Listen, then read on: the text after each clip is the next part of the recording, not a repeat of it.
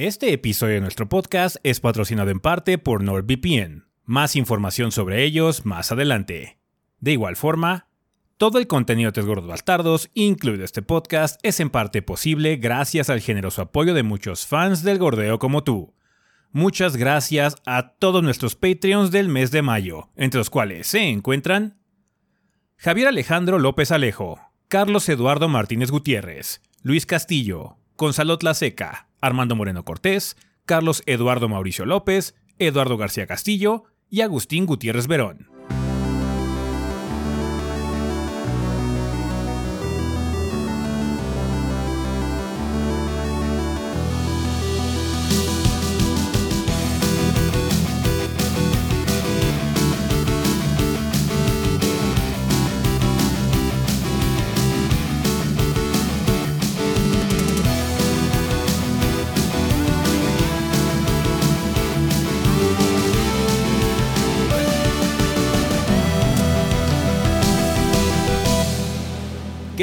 Pedo banda? Sean bienvenidos al episodio 524 del podcast de los tres gordos bastardos. Yo soy su anfitrión Ezequiel y con aquí encuentro con el resto del elenco de los gordos, o sea, Rafa y Adrián. A ver, Adrián, si quieres empezamos contigo esta semana. ¿Qué anduviste haciendo en el mundo del gordeo?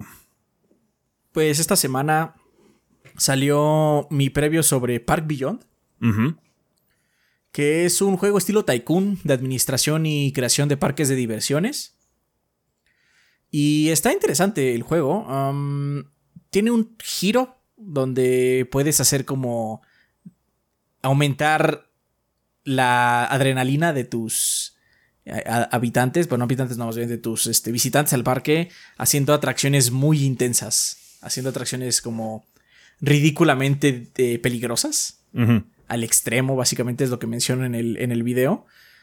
Eh, a- ellos le dicen imposify o imposibilificar. Ah, De hecho, Imposible. viene, la- viene, viene así. Lo jugué en español, creo. eh, en el video que está en español, no me acuerdo muy bien. Eh, y este. Está entretenido. Lo demás, lo demás del juego, o sea, esa como idea de cambiar tu parque de inversiones para hacerlo todavía más intenso está padre. El resto del juego es como cualquier otro tycoon. Management. Ajá, no, no, no, Así no es. trata de inventar la rueda en ese sentido, más allá de ponerle más ruedas a la rueda de la fortuna. Pero eh, está padre. Vamos a seguir la, piz- la pista. ¿Quién sabe cuándo va a salir? No tiene fecha de salida. No estamos en una situación de va a salir un mes o dos meses. Ese sí es, según esto, 2023. Lo que yo jugué tenía varios hoyos en su build que me enviaron, así como aquí va a haber algo. Placeholder. Entonces, ajá, sí, decía placeholder como tal. Entonces, no sabemos realmente cuándo va a salir. Espero que pronto. Pero que se tome su tiempo, porque eh, pues van bien. Lo único que le falta ahorita son como ciertas animaciones que se ven como chavas. También saqué el previo, no, perdón, la reseña del DLC de Horizon, de Forbidden West, que se llama Burning Shores. Está bien, eh, es, es un DLC que agrega más Horizon a Horizon. Eh, y pues está bien, ¿no? Dura aproximadamente 15 horas. Si le sacas todo, si sacas también misiones secundarias y todo, yo esta vez completé el DLC completo. Y son como 15 horas me tardé, un poquito menos quizás.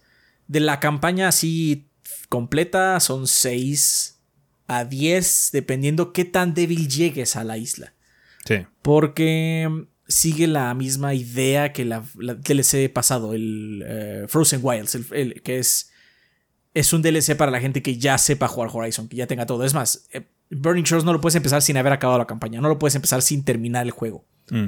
Entonces mínimo tienes que tener equipo para poder terminar el juego. Pero aún así, el salto está un poquito intenso de dificultad. Entonces yo recomendaría acabar el juego, hacer algunas misiones extras para conseguir ciertas armaduras como un poco más chonchas. O mejorar las que tienes porque ya tienes un sistema de upgrade. Y luego irte a las Burning Shores porque si los primeros enemigos estaban perros. Eh, después ya que agarras el equipo del mismo DLC ya las cosas se ponen más normales, vamos a decir, más estilo Horizon básico Mm. es más Horizon, si es lo que quieren, ¿no? Y también jugué un poco de el demo que salió, fue previo, más bien, de, de- del Invencible. Mm. Mm, Eh, de ese espero sacar eh, video esta semana. Nada más que el demo que me enviaron fue muy pequeño, entonces todavía estoy viendo cómo estructurar como tal la idea de ese video. Porque el de Park Beyond fueron como 7 horas de las que jugué, o menos, como 5. Bueno, pude haber jugado más, pero ya paré. Eh, el otro fue muchísimo menos. Entonces estoy viendo qué hacer con ese, con ese demo que pude probar. Y pues lo grande de la semana fue Redfall. Yes. Llegó hasta salpicar el tema de esta semana. De hecho, vamos a platicar un poquito Así es, eh, en cierta forma, sí, sí, sí. oh, voy, voy, voy, voy. Ya. Está bien. Ya, ya, ya. O sea, ya vieron la reseña. Estoy asumí que ya la vieron. sí, sí, sí. Eh, ¿Tú, Rafa, qué anduviste haciendo? ¿Qué onda, banda? Pues sí, efectivamente, Redfall. Este, estuvimos jugando eh, intensamente para traerles la reseña lo más eh, pronto posible, lo más cercano al día de, lanzamiento. pues sí, oh voy, oh voy. Este, qué lástima, la verdad, porque yo sí le tenía como que. Yo sí estaba entusiasmado por el juego, por el concepto y demás, pero. Eh, ya, bueno, pues salió como salió, ¿verdad? Ya, ya hablaremos de eso un poquito más adelante, porque, porque sí, eh, pues llegó hasta la, hasta la mera cabeza de Microsoft, entonces ya, este, ahí, tenemos tema de la semana al respecto. Mm. Eh, por otro lado, pues también ya, este, ya les habíamos comentado que de Advance Wars este, iba a haber contenido. Eh, yo estuve jugándolo. Eh, el Advance Wars 1 Plus 2 Reboot Camp. Y pues me tardé un poquito porque pues, el juego está, está perro. La verdad está... Siento que está más difícil de como lo recordaba y de hecho sí creo que hicieron cositas como que en este lugar particular para la dificultad clásica vamos a añadir una cosa extra. Así es nada más una unidad. Nada más una unidad, pero puta como jode. es, en un lugar así, un punto estratégico que está hecho para joder. Eh, entonces, pues sí está. Está complicado, pero está. Está muy padre. Sí la pasé. Disfruté mucho el juego. Al final, este. Recomiendo eh, pues cuando puedan conseguir la colección que, la, que lo hagan. Sí, la presentación es la mejor. La verdad, este, el estilo gráfico de, los monitos en sí durante las batallas no me, no me gusta. Eh, pero los, sí, los comandantes se ven padres, este, su estilo animado. Y el juego sigue estando vergas, vergas. Y la arreglo, los arreglos musicales les quedaron bastante bien. Entonces, pues muy recomendado. Si no, si ustedes los probaron en su momento, pues es una buena forma de retomar eh, los títulos de antes. Y si no los han probado, pues, pues es, buen, es buen punto para empezar. Em, y, y estoy jugando otro título que se llama Bramble de Mountain King. Este, que Mari hizo un pequeño stream al respecto en su canal y como que yo lo vi y dije, oh, de aquí soy. Este es el género de, de, niño en peligro que me gusta. Mm. Entonces, pues sí es tipo, ya saben, Little Nightmares, tipo Inside, entonces pues eh, sí. Y es, está padre, así que pues espero un contenido pronto al respecto. Está bien. Y pues sí. Perfecto, perfecto.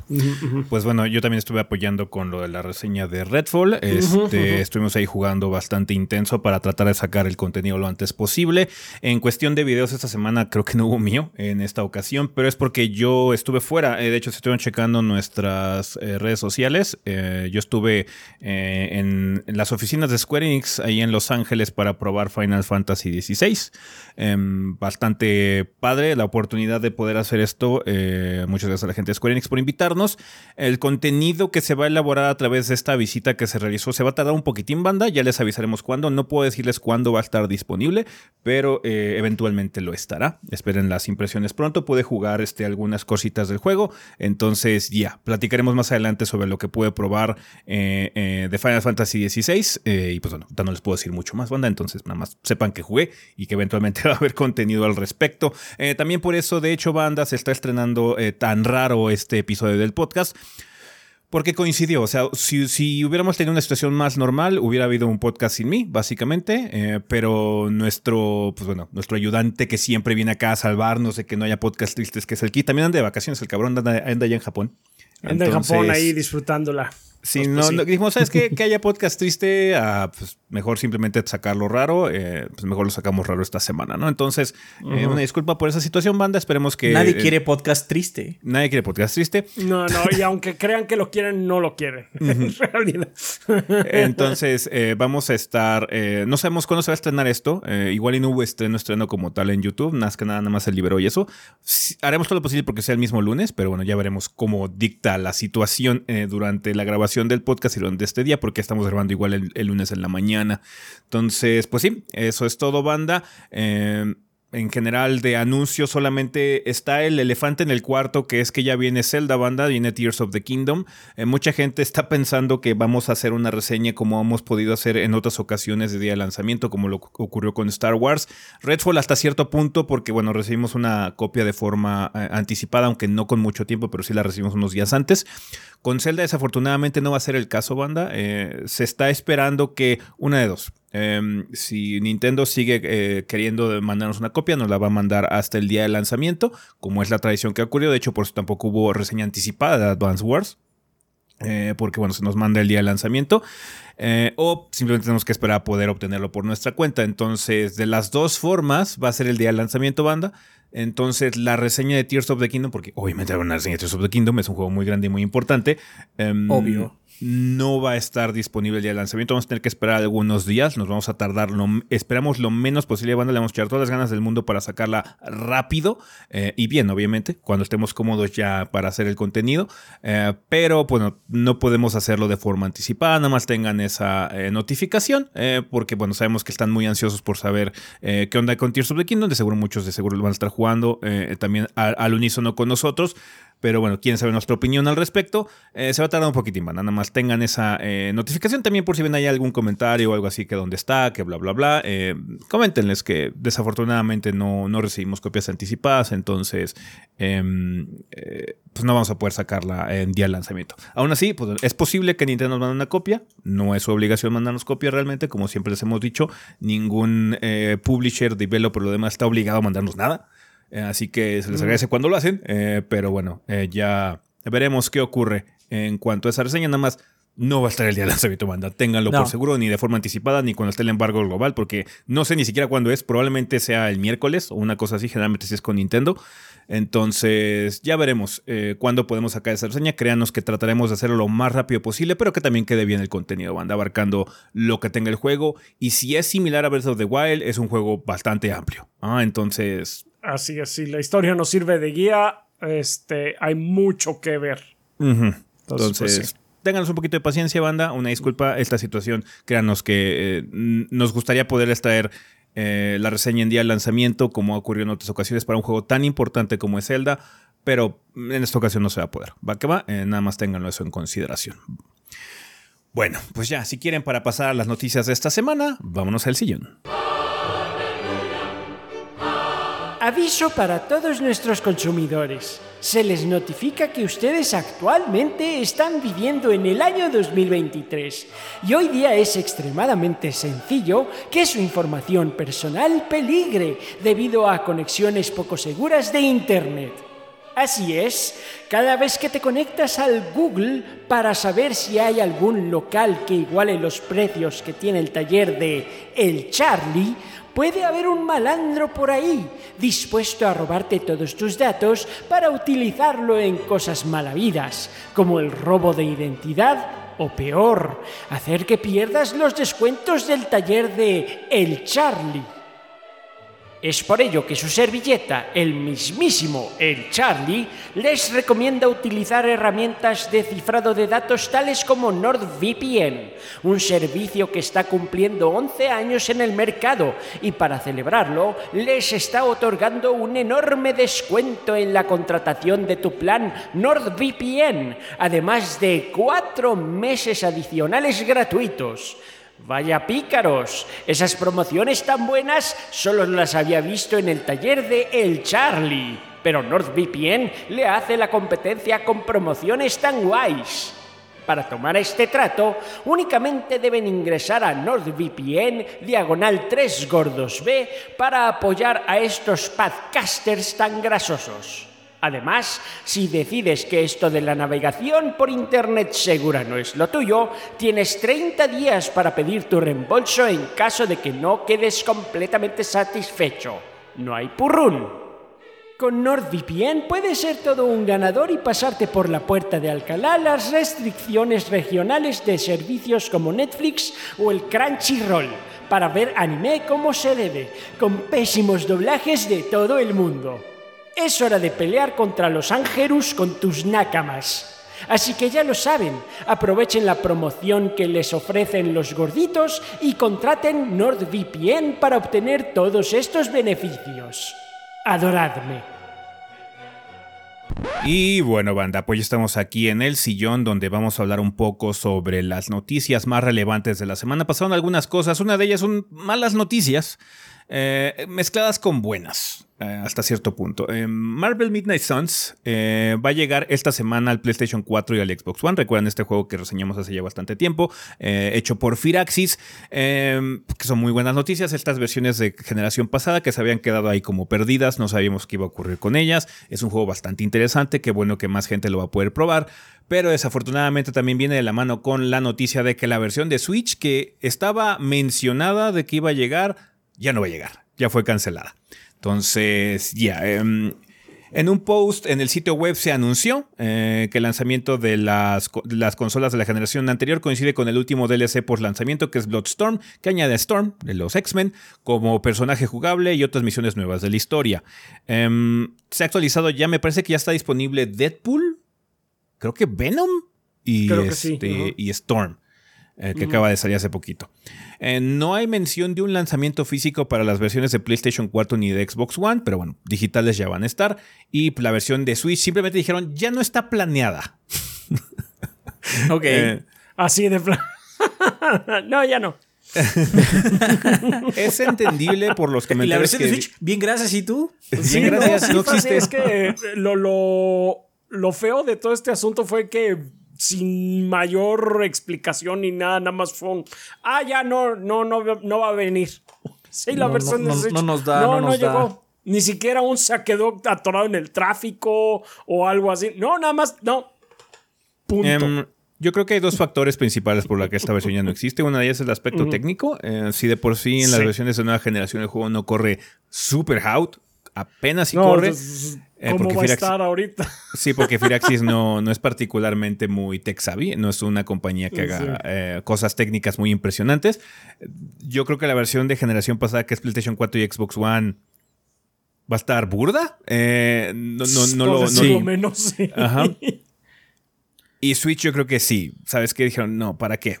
la otra es porque el juego realmente no ha vendido mucho. Mm. Firaxis, 2K comentó que este juego de Firaxis no tuvo un splash muy grande de ventas, pero que se espera que tenga buenas piernas, en el sentido de que venda constantemente, no mucho, pero venda y poquito a poquito, al pasar de los meses y años, se acumule una buena cantidad de ventas.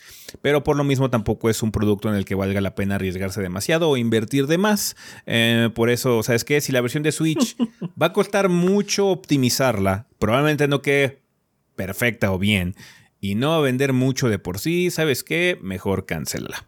Entonces, sí. Yo creo que si el juego sí hubiera sido pegado muy cabrón o algo así, yo creo que la versión de Switch hubiera salido sí o sí. Pitera o no pitera, hubiera salido. Entonces. Eh, no, ya, ¿para qué? Ya no nos gastamos. es una lástima porque Midnight Suns es un muy buen juego banda que deberían probar. El combate es muy entretenido. Está muy raro en muchos sentidos eso del como dating sim que tienes o el social simulator que tienes con los demás héroes. De hecho, me intriga qué onda con Deadpool. Em, pero eh, sí, desafortunadamente no vendió tanto y pues bueno, se entienden. En el aspecto de negocios de este tipo de, de productos, pues hay que tomar en consideración muchos factores. Uno de ellos es las ventas. Y pues sí, no llegó al ancho. Afortunadamente sí llegaron las versiones de generación pasada, llegan este 11 de mayo, ahorita nada más está en versión digital, ojalá que corran bien, porque sí, ya, ya, ya. Vale, pues bueno, ahí está. Em, cuando, eh, pues bueno, cuando hay noticias malas, lo bueno es compensarlo con otras buenas y es el hecho de que tenemos un nuevo juego anunciado y es una franquicia bastante longeva. Cuéntanos, Rafa, qué va a llegar próximamente.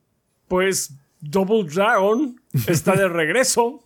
Doble Dragón. Doble Dragón. Eh, va, va- va a regresar. Es en su juego Double Dragon Gaiden, Rise of the Dragons, que va a estar disponible en el verano. Eh, este título va a estar Ya desarrollado por había un Double Base. Dragon Gaiden, ¿no? Creo que era el de Game ¿No Boy. se llama, ¿Sí se llama Gaiden? Eh, Adrián No va a buscar ahorita, no pero bueno, tú, si tú Adrián, tú nos dirá. Tú síguele. Eh, bueno, pues este eh, título está siendo desarrollado por Secret Base, que son responsables del multiplayer beat 'em up de horror Streets of Red Devil's Dare Deluxe. No lo conozco, pero bueno, pues ahí está. Eh, ah, un dato interesante es que sí va a tener cooperativo, pero durante el lanzamiento nada más se va a poder jugar localmente. El cooperativo en línea va a llegar hasta después. ¿No? Este año. El de Game Boy se Pero- llama nada más Double Dragon. ¿Sí? Mm. ¿Qué cosa? El más raro es Double Dragon Advance. para Game Boy Advance. Está bien, está bien. Pues sí, entonces pues es una lástima que no tenga cooperativo en línea eh, de entrada, pero bueno. Eh, va a tener 13 personajes seleccionables, de hecho así como que hicieron un pequeño montaje con eh, durante el anuncio de cuáles son los personajes que vas a poder usar, eh, pues obviamente están Bimi y Bibi, Eh, y pues también va a estar Marion, curiosamente ya, ya no va a ser la damisela en aprietos, al parecer. Eh, y va a tener elementos roguelite, esta cosa. Eh, conforme vas pasando cada misión, vas ganando dinero eh, y vas recolectándolo. Y al final de cada misión vas a poder gastártelo en upgrades o básicamente guardártelo para la siguiente para comprar algo mejor. Mm. Ah, o si no, puedes usar tokens para comprar continuos, porque pues como tiene elementos roguelite, es básicamente, si te matan, es desde el principio. Pero pues con, supongo que con los upgrades que ya hayas ido juntando. O si, si quieres seguir con esa misma run, continue. Pero te va a costar. Entonces pues está, está interesante Está bien. el concepto. No, y de hecho gráficamente también se ve, se ve bastante mono. Es chibi Sí. pixel art. eh, Chibi entonces pixel art, so, mm, está, está divertido. Se ve coquetón. Eh, últimamente, últimamente ha habido un revival de estos juegos de beat'em ups. De hecho, el año pasado tuvimos el juego de las tortugas ninja y este más. Entonces, en general están bien recibidos. Es un género que se disfruta eh, jugar con, con gente. Lástima lo del cooperativo en línea, pero bueno, habrá que esperar un poquitín. Y pues sí. Double Dragon nunca muere. Siempre hay un juego de Double No, Dragon no, cada siempre hay ciertos un años. Double Dragon. Sí, sí, el sí. último que vimos fue el de. El que hicimos Gordos Juegan, ¿no? Ah, sí, el 4. El 4. Sí. El 4. Que aparte tiene una tower al final, bien rara. Sí. sí, ese juego no está genial, pero bueno, existe. Ah, pero- Ey, lo acabamos. Sí. No, no, no está genial, pero no lo llamaría malo tampoco. Nos No. divertimos. Sí, sí, sí. Bueno, eh, pasando a otras cosas y cambiando de género radicalmente, Fórmula 1 23. ¿Qué onda? Ya tenemos fecha de salida, ¿no, Adrián? Así es. eh, la franquicia anual de Fórmula 1 ya tiene su fecha de salida para este año y es el 16 de junio para PC, PlayStation y Xbox. Eh, uno de los puntos más importantes es que va a estar de regreso el modo historia y va a tener de protagonistas a Aiden Jackson, Devon Butler y la novata Kylie Mayer, que al parecer es la hermana de Devon. Eh, Aiden. Jackson es, el es uno de los personajes principales del juego anterior en el sentido de que tú lo controlabas la mitad de la historia, la otra, la otra mitad controlabas a eh, una persona más... que Era, era, la- era el compañero de él en la escudería que eligieras. Ujú. Y Devon, de hecho, era un... Pues es la verga hervida que está ahí para meter saña, ¿no? Mm. Entonces, no estoy seguro si también vas a poder manejar ahora a Devon también, lo cual estaría divertido ser un culero. Eh, obviamente todo esto son cinemas, o sea, lo que tú juegas no tienes ningún tipo de injerencia en lo que digan los personajes. Ujú. Y lo más chistoso es que, pues, ya saben, no es una historia de carreras. Entonces te dicen, no, es que tienes que hacer esto. Y si no, vamos a perder los puntos para el campeonato. Y llegas en primero de todas maneras, ¿no? Y terminas. así, Es que estuvo difícil. No lo sé, no estuvo tan perro. Obviamente puedes subir la dificultad al juego para que esté más difícil, pero bueno. Para que sí tenga Es como sentido. raro. Es como raro, es lo que me refiero. Aún así, prefiero que regrese. Porque la versión del 2022 estuvo muy delgada. Muy, muy delgada. Me acuerdo que la gran mierda que le pusieron fue que puedes poner. Puedes como personalizar tu lounge para hacer entrevistas. y entonces puedes comprar mierda con dinero real para personalizar esa porquería. Entonces, uh, eso ojalá no regrese porque fue muy mala idea, estuvo muy mal recibido eso. Eh, y modo historia se sentía como, pues faltante. Al final del día había, había habido uno en el 2021 había habido modo historia, ¿no? Asumo que lo que va a suceder es que va a haber modo historia cada dos. Porque las cosas básicas siempre están. Está el modo carrera, que el modo carrera es como 10 pinches temporadas. Y el modo. Esa parte, hay, hay dos modos carreras de 10 años aparte. Porque es el modo 10 años con alguna escudería de. que ya existe. Y el modo crea tu propia escudería. Crea, crea la onceava escudería y pues. Hace esos 10 años aparte, ¿no? Entonces, eso siempre está ya desde hace mucho tiempo. También Time Trial, juego en línea, todo eso ya está, siempre está. Es muy raro que lo muevan. Está bien. Eh, otra cosa que van a llegar nuevas es que van a incluir en esta versión el circuito de Las Vegas, el cual de hecho ahorita no, no está en la rotación, todavía, no lo juega, todavía no se corre. todavía no lo juega el checo. El checo, sí. Todavía no, todavía, no, todavía no corre en esa carrera. Sí. Entonces, pues, en teoría, tú puedes jugar la versión virtual antes de que cualquier corredor la pruebe, ¿no? Supongo que está chido, la neta, esas cosas como que... ¿eh? Lo único que espero es que esté. Está coqueto, sí. Espero nada más que sea una pista entretenida, porque pues. Ya lo que sucede uno que juega estas secuencias año con año es que ya hay pistas que yo odio. hay pistas como no quiero correr esta carrera, me caga esta pista, ¿no? Y pues siempre es culero cuando una de las nuevas es la que te empieza a cagar, ¿no? no. Eh, y también van a agregar eh, eh, los Al International Circuit de Qatar, que son las dos pistas que van a estar agregadas en el 2023. Y pues ahí está. Está bien. Mm. Bueno, pues ahí estuvo banda, ya hay fecha de lanzamiento y algunos detalles de Fórmula 1 23. Eh, desafortunadamente vamos a acabar el sillón con una mala noticia y es que eh, Pixel Opus, eh, el estudio responsable por juegos como Concrete Genie y Entwined, cierra sus puertas. Este es un estudio first party de PlayStation y desafortunadamente la gente de Sony dijo que no más este estudio ya no existe. En un comunicado a través de Twitter, eh, Pixel Opus comenta, dice, queridos amigos, nuestra aventura de Pixel Opus ha llegado a su fin, mirando hacia nuestros nuevos futuros. Queremos darles un agradecimiento muy sentido a ustedes, los millones de jugadores apasionados que nos apoyaron, y a nuestra misión de hacer hermosos e imaginativos juegos con el corazón. Estamos muy agradecidos. Eh, pues bueno, es desafortunado, esta situación ocurre, realmente no hay una razón per se por la que, bueno, Sony haya comentado por qué cerró este título, eh, pero probablemente era que pues, este estudio.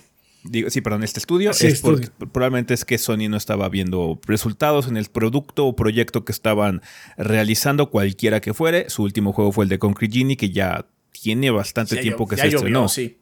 Entonces, algo estaba pasando en este pequeño estudio, que no era un estudio muy grande, pero aún así, pues bueno, siempre es lamentable cuando desarrolladores se quedan sin empleo, si es ah. que ese es el caso. Entonces, pues sí, es, una, es, una noticia lamentable. El problema de estos cierres de estudios pequeños por parte de una empresa como Sony es que, pues luego estos estudios pequeños lo que tienen son ideas, pues más nuevas. Como no tienen tampoco el presupuesto de un juego como God of War, vamos a decir, pues pueden ponerse un poco más experimentales. Se pierde, ahí lo que se pierde realmente es eso, ese lado como más experimental. Y esa es como la pérdida más grande que podemos dar, ¿no? Porque Sony ya lleva rato pues, eh, eh, cerrando los estudios más pequeños que tiene. Sí. y pues lo que se pierde es eso. Se, pierde como ese lado más pequeño. De hecho, EA lo hace bastante bien en ese sentido. Con todo y todo, tiene una división de juegos más pequeños que le dan le dan variedad a su catálogo, le dan variedad. Yo, yo, mato a los estudios grandes, dice algo, que hay que tener en cuenta con EA es que EA, es, EA ahí en ese sentido es publishing nada más, no es dueño de esos estudios. Apoya, pero no es dueño, ¿no? Sí. Pero aún así, bueno, hay como ese lado más imaginativo de los EA Originals.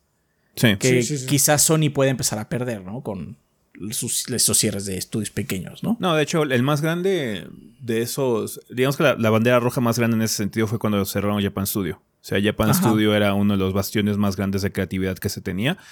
Ojalá que Asobo, que es ahorita el responsable de cosas como eh, eh, el juego de robotcito que siempre se me olvida el nombre, Astrobot. Em, Astrobot, sí. Eh, pues bueno, pueda llenar un hueco similar, porque, o sea, sí hace falta eh, tener esos juegos de escala media para poder llenar el año, ¿no? Eh, con eh, cosas que sean first party y no se puedan conseguir en algún otro lado.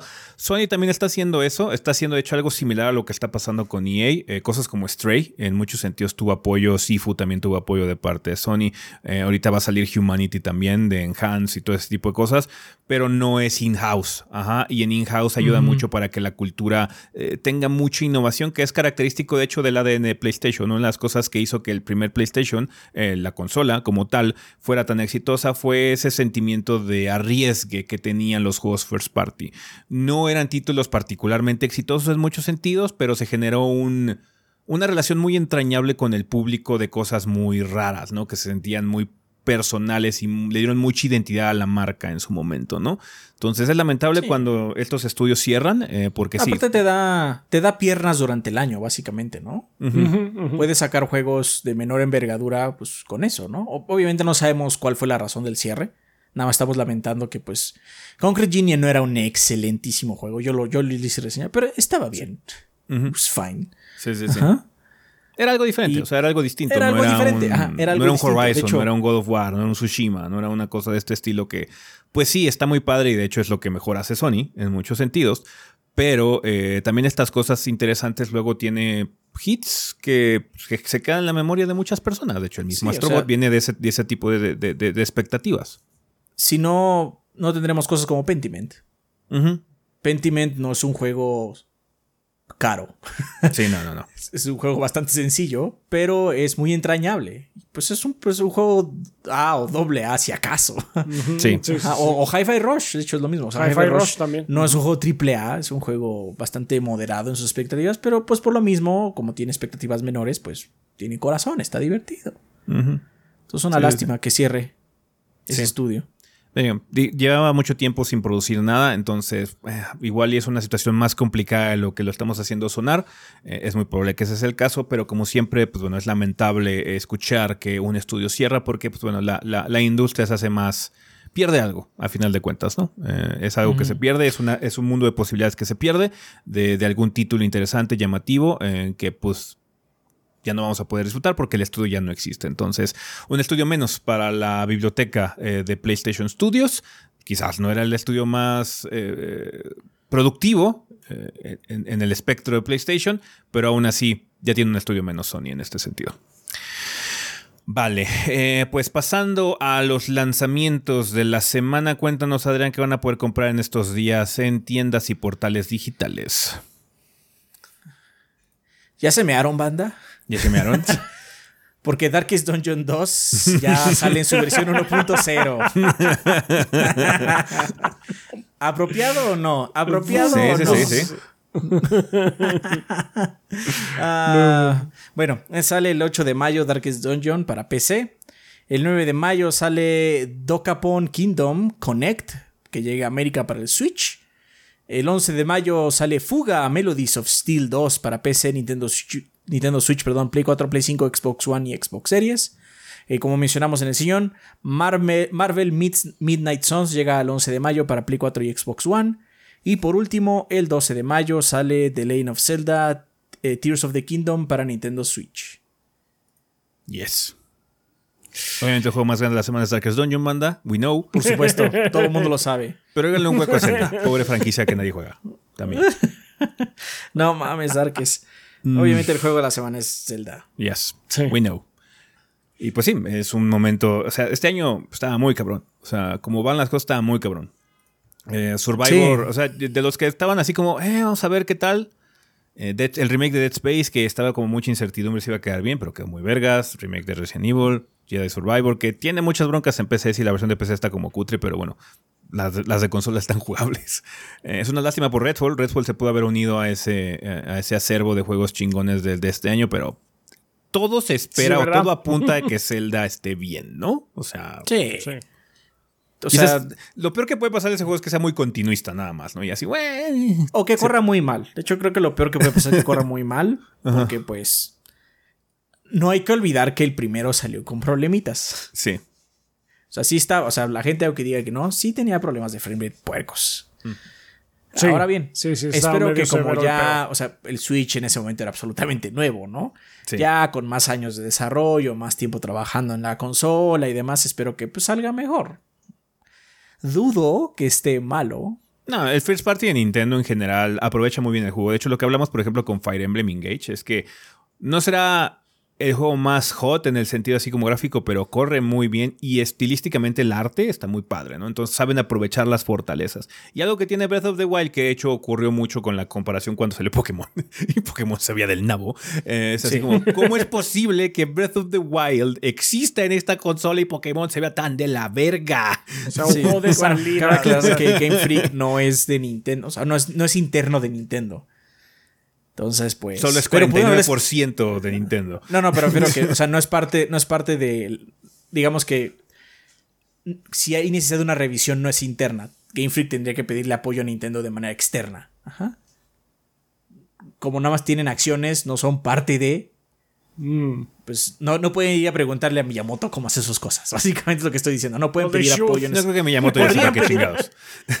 no creo que Miyamoto sepa qué Bueno, o chingados sea, para estoy, optimizar estoy- eso. No, no, no, estoy- haciendo una parábola. La- Lo que estoy diciendo es que la, la- la- la- la relación de trabajo es mucho más, vamos a decir, alejada. Aunque, cabe aclarar, podrían pedirla. podrían O pedir sea, apoyo. sí, Sí, llegara- es si llegara- claro que podrían. Si llegara Pokémon Company, oye, mi juego está corriendo a la verga, ¿me ayudas? Nintendo diría, sí. Sí, por supuesto que sí. sí. Está diciéndome Me que este juego que va a que- vender un chingo de millones de copias en mi plataforma necesita ayuda. Claro que sí. ¿Dónde firmo? ¿Dónde voy? Dime qué hago. Sí. Pero Aunque no. bueno, aún así vendió millones, así que ¿qué importa? Eh, yes. Terrible, no, nos terrible. no nos acordemos de cosas horribles. Mejor pensemos a futuro y que Así Tears es. of the Kingdom va a estar chido. Sí, ojalá, es- no, yo creo que va a estar bien. O sea, Sí, sí, sí. Entonces ya. Pues ojalá disfruten el lanzamiento, banda. Sa- Sabemos que muchos de ustedes están esperando con mucha anticipación este título. Ojalá que cumpla con todas sus expectativas. Nosotros estaremos ahí jugándolo también el día del lanzamiento. Entonces eh, vamos a disfrutarlo con ustedes. Esperemos que por lo menos sí podamos hacer algún stream o algo para que por lo menos haya movimiento en ese sentido. Pero ya les notificaremos este, en la semana, ¿no? Vale, pues bueno, banda, eso sería todo con respecto al sillón. Vamos al tema de la semana.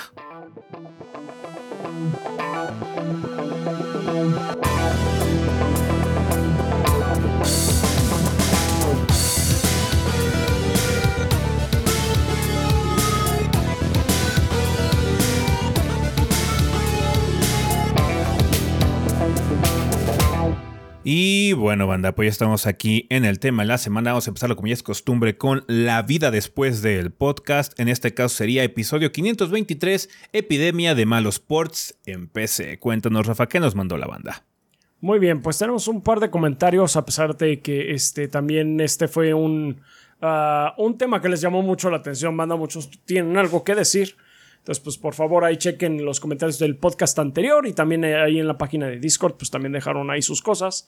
Pero pues vamos a empezar con estos eh, que tenemos aquí, que son Ares eh, 9706 de Discord, que nos dice, hola gordo, soy PC Gamer desde hace 10 años y puedo decir que vengo desde tener un setup de gama baja hasta ahora, que tengo una PC algo más que decente y sinceramente ya estoy harto de tantos problemas con los ports a la Master Race, entre comillas, eh, porque ya no tengo el tiempo para estar buscando alguna posible solución para que mis juegos corran decentemente, ya solo quiero llegar a mi casa y jugar. Consola, Mi- hermano. Perdón. Hay una solución, se llama consola. Sorry. Odio decirlo, pero sí. mi decepción más grande en los últimos meses fue Warhammer Dark Tide, el cual venía gratis con mi 3070 Ti y el juego corre horrible.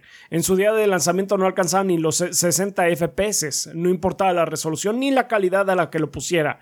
Y es una lástima porque soy fan de 720. Vermintide. 36 frames por segundo. qué No, es que espanto, aparte, qué espanto. mientras más bajo pongas la resolución, menos tiene que ver ahí tu tarjeta gráfica, tiene que ver más tu procesador. Tu procesador. Sí, sí, sí, sí. Y Y cada vez que con el- Dark Tide pasó algo porque, o sea, Ezequiel no tiene. Ezequiel lo podía correr. Ya. O sea, que nada jugar más era. las, tenía que jugar con las, con las eh, opciones gráficas y eso de calidad y demás, pero Sí, pero, o sea, se alcanzaba 60. Pues lo que ustedes ven de video lo grabó Ezequiel y está chido. O O sea, porque en mi compu entiendo por qué no está, ¿no? Sí. Pero, pero, o sea, Pero una- entre pero el 30 y aún así, 70 es- debe- no deberías tener problema. Sí, no. Pero Sí, pues o esa, sea, esa- 30, esa es la 70 naturaleza de la PC. Y luego, aunque tengas el mejor hardware por ciertas incompatibilidades, algo que no hayan considerado los desarrolladores, pues a la verga, ¿no? Sí. Sí, cada vez que lo veo en mi biblioteca de Steam me duele, después de meses aún no, que aún no esté en buen estado. Gracias a este y muchos otros casos más rotos como The Last of Us, Battlefield y Wild Hearts, he decidido comprar la mayoría de los juegos AAA en consola. Ahí está, tú tienes la solución, perro. Lo estás haciendo bien, así es. no, es una Sobre lástima, es una lástima que tengamos que recurrir a estos. Sí, o sea, deberías tú de poder jugar tus juegos en donde se te diera la gana. eh, realmente. Pero pues sí, desgraciadamente es lo. Es la apuesta más segura. Y aún así, también con Segura a sus cosas, medias. ¿eh? Segura a Sí, medias, a medias, sí. a medias, sí, segura a medias. Eh, sobre todo en los primeros meses de lanzamiento y conseguirlos empecé una vez que ya estén parchados y con buen descuento. Para terminar, puedo decir que amo jugar en la PC y seguiré mejorando mi máquina, pero de mi parte no recomiendo del todo la plataforma. Es ridículo cómo gastamos mucho en buen hardware para que tengamos la peor versión de varios juegos. Y por eso es que mi PlayStation 5 y yo nos la pasaremos bomba en junio con tanto lanzamiento AAA. Saludos y que el gordeo sea eterno. Y que lo Saludos. digas, perro, y que, lo, digas. Así es, true that. True that. Tenemos también el comentario de Conde de YouTube que dice: Buenas las tengo, gorditos. Tal vez me conozcan como Yato en, en Twitch. ¿No será jato nada más? Jato. Somos jatos, sí. Jato. Yo tuve PC como plataforma de videojuegos desde los 18 a los 33 años. Luego trabajo y eh, esposa y una hija me hicieron desencantarme por la opción decantarme. más No, decantarme. decantarme, decantarme por la opción más cómoda, una consola. Las razones fueron que eh, las que yo explicaron en su podcast anterior, pero a mí no me pegó tan duro el tema de los malos port, porque en mi época eh, de pecero eh, existían los juegos para consola juegos de PC. Hablamos de 1998 al 2015, entonces recuerdo que jugaba FPS, juegos de estrategia, supervivencia o simulación y casi nada de aventuras gráficas. No como ahora que un juego debe salir en todos lados. Sí, sí, se ha diversificado mucho. De hecho, es lo que es la paradoja, ¿no? De que en el papel estaríamos en una e- época dorada del PC gaming porque todo está saliendo a la par en muchos sentidos. Este, supuestamente muchas de las mejores versiones están en PC eh, después de ser parchadas este, hasta, hasta el infinito. Pero pues desafortunadamente si estos malos ports están manchando mucho las posibilidades que tiene la plataforma porque sí, o sea, está muy de la verga gastarte 20 mil pesos o 18 mil pesos más. en una, en una tarjeta gráfica nada más. Ah, nada más en la gráfica, sí. En la gráfica nada más para eh, que tu juego corra a las nalgas cuando tu 3080 o tu 3070 debería comerse vivo al PlayStation 5 y nomás no sucede, ¿no? Entonces Sí, sí. debe. Sí, es una verdadera lástima. Eh, también es cíclico. Algo que tienen las consolas muy padres es que cuando salen son una muy buena opción. Esos tres, cuatro primeros años de la consola siempre son muy buenos. Ya para el final de la generación es cuando ya el hardware envejeció lo suficiente como para volverse un lastre. Pero cuando salen son una muy buena opción porque por un precio bastante accesible, 500 dólares en este caso para las dos consolas, en algunas regiones. em, eh, puedes obtener una experiencia muy grata, eh, que se ve muy bien, eh, que corre muy chido. Eh, obviamente no un 4K nativo y todo ese tipo de cosas, pero que tiene un muy buen escalamiento y demás, em, sin gastar tanto, ¿no? Entonces, es una bronca que tiene PC también. Es muy padre la PC, es muy... eh, eh, es muy bonito meterse a, a- aprender algunas cosas, mejorar cientos segmentos. ¿Sabes qué? Mi RAM ya no está dando el ancho, voy a hacer el cambio ahora a esta, a esta cantidad, voy a hacer el cambio de procesador. Ah, que estoy con AMD, este socket todavía me sirve, ni siquiera tengo que cambiar la modem, entonces puedo hacer un upgrade, puedo cambiar mi tarjeta gráfica. O sea, es muy padre esa versatilidad que tiene. El problema es que ahorita el software nos está fallando, los juegos están saliendo muy mal optimizados, están saliendo, como ustedes comentan en sus comentarios, banda, para la redundancia, eh, como la peor versión, cuando no debería ser el caso. El hardware que tenemos en estas computadoras que nos costaron mucho dinero comprar, mucho esfuerzo conseguir esas piezas, particularmente en los últimos años, pues no debería ser una decepción tan grande, ¿no? Cuando pones un juego nuevo. Entonces, pues sí, es muy lamentable ahorita el estado de la PC, eh, porque hay muchas cosas padres, hay muchas cosas de que estar contentos y celebrar, pero también hay otras que están delatando que la industria desafortunadamente no le está dando la importancia de vida a estos lanzamientos, ¿no? Entonces, vamos a ver qué solución se da en los próximos años o si simplemente con la adoptación de, de, hardware como los SSDs, que sea ya más recurrente para la mayoría de los usuarios, estas cosas se van mitigando, pero aún así, ah, estaba leyendo algunos artículos al respecto y el flujo de datos que tienen de SSD hacia eh, eh, las consolas en particular no se puede tener en PC como tal, entonces hay algunas alternativas. Ya hay tecnologías que simulan muy bien esto. Ya hay comunicación, por ejemplo, en algunos servidores y en, las tarjetas más nuevas de Nvidia que te permiten tener una conexión directa con el SSD cuando es necesario.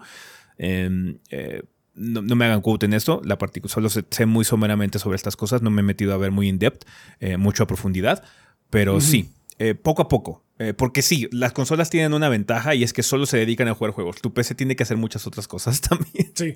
Y desafortunadamente algo que ha ocurrido es que los desarrollados de hardware, como tus browsers, como tu, no sé, alguna herramienta de diagnóstico que tengas, dices, ah, tienes más hardware, entonces voy a hacer mi pinche aplicación lo más bloated posible para gastar más recursos todavía que nada más estás corriendo Windows, pues dile adiós a 6 GB de RAM por ninguna razón aparente.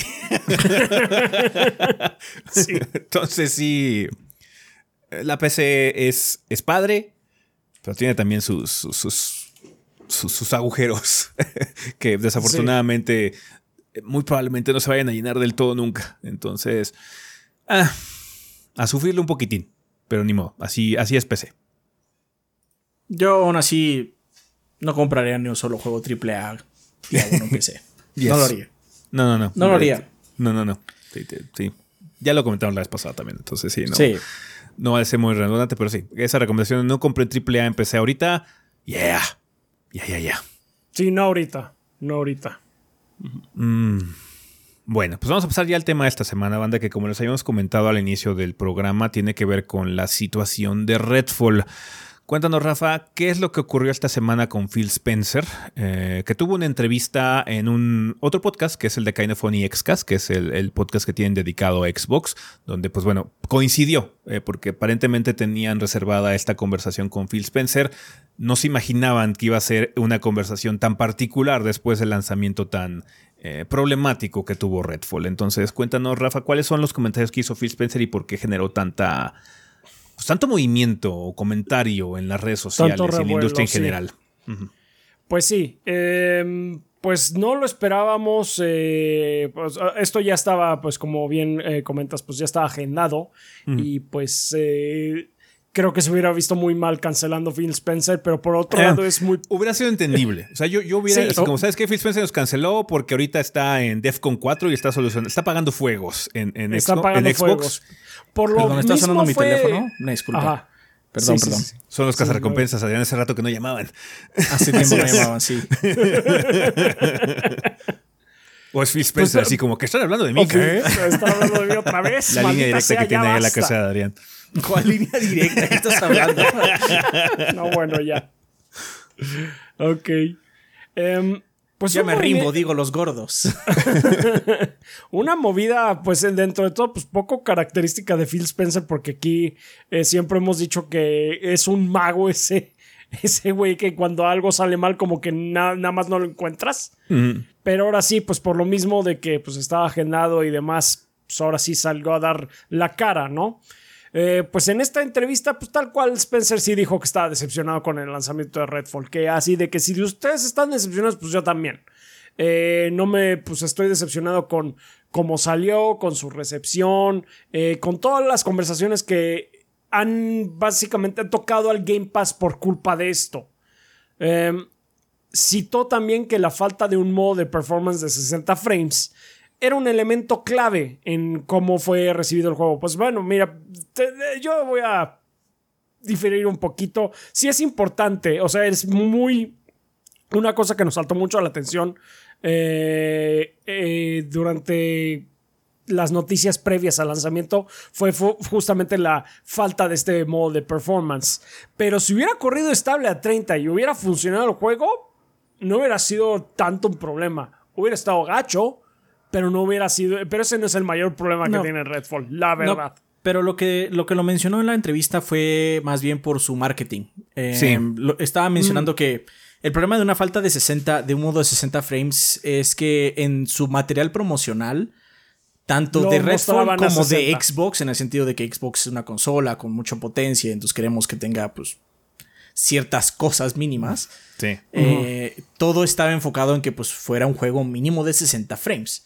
Entonces su pesar al respecto de la falta de, de 60, obviamente si hubiera corrido 30 flat, pues ok, mínimo está jugable, ¿no? Sí. Pero lo que está diciendo el señor Spencer ahí era que era muy desafortunado que estuviera en 30 porque todo nuestro material es 60. De hecho, hay una, hay, una frase muy emblemática de lo que está pasando en, en esa sección de la entrevista porque dice, la verdad es que tenemos que volver a reagruparnos y reevaluar lo que hicimos con IGN.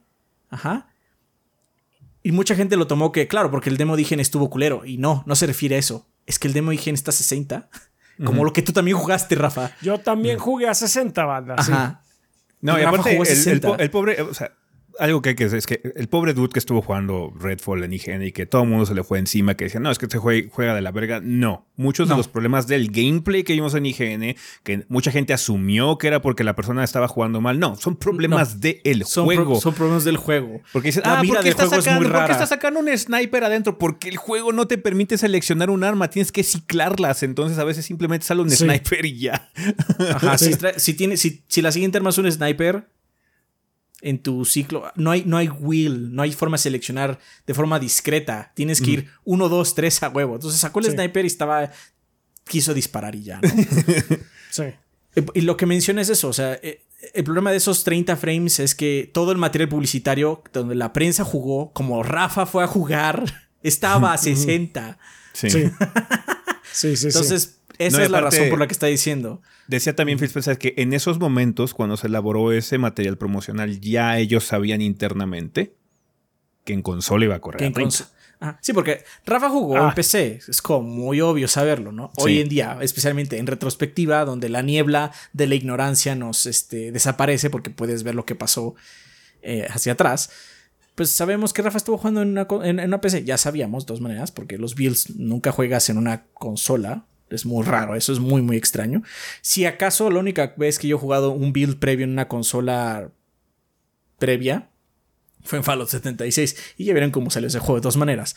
Este- Eso cuando es exclusivo, así como sabes que es Nintendo o es Sony y nada más va a salir en PlayStation, pues ahí sí lo juegas en un, una Lo- consola Pero aparte lo juegas generalmente en una consola que no es una consola. Sí. Es un dev kit rarísimo con una Sí. caja negra atrás, ¿no? que, que técnicamente nada más es una computadora con un dev kit. Este, pero bueno, o sea, realmente lo que se refiere es eso. Que pues, si va a salir a 30 mínimo, lo comuniquen bien desde antes y que no todo salga a 60. O que, específicamente, pues, esta es la ajá. versión de PC. Ajá, o aclare- simplemente esta es la versión de PC. Que es entendible. O sea, creo que en ese sentido me gusta que diga, sí, tenemos que reevaluar esto que acabamos de hacer, ¿no? No, porque se generó, se generó problemas, se dispararon en el pie ellos solos. Generaron problemas de comunicación que pues, no deberían haber existido, ¿no? O sea, y es que también generó mucha sorpresa ese momento porque ya es una costumbre. O sea, ¿qué juego grande no ha salido ya con los dos modos básicos de performance y de calidad? Si acaso, O o sea, sea, Dead Island 2 no lo tiene, pero es porque tiene por default el modo de performance. Ajá, Sí. de hecho iba a decir justamente, Dead Island no tiene el de gráficos, solo tiene el de performance. Que bueno, creo que es el mejor, ¿no? sí. Sí. Sí, sí, sí. Es el mejor que puedes tener en ese caso. Si te vas a quedar con uno de, los dos modos, quédate con performance. Sí, de hecho, Sí. de- desde que. O sea, yo lo que había jugado, pues así me gustó y todo, este, corría a 60, dije. Yo mi pensamiento en ese entonces fue. mm, mira, está rough around the edges, pero esta es una versión ya previa, ¿no? Yo, o sea, yo me confío, ahora sí que me confié en que a lo mejor había algo ya más trabajado, eh, pues co- co- como una versión final. Resultó que no, que básicamente lo que yo jugué es lo que obtuvimos. Eh, entonces sí, sí se ve que está muy po- poco cocinado. Sí, Y sí, esto en modo de performance, a pesar de que yo, yo, yo siento que, vuelvo, re- repito, que es el menor de sus problemas. O sea, sí, todo lo del marketing, pues sí lo, eh, lo jodió.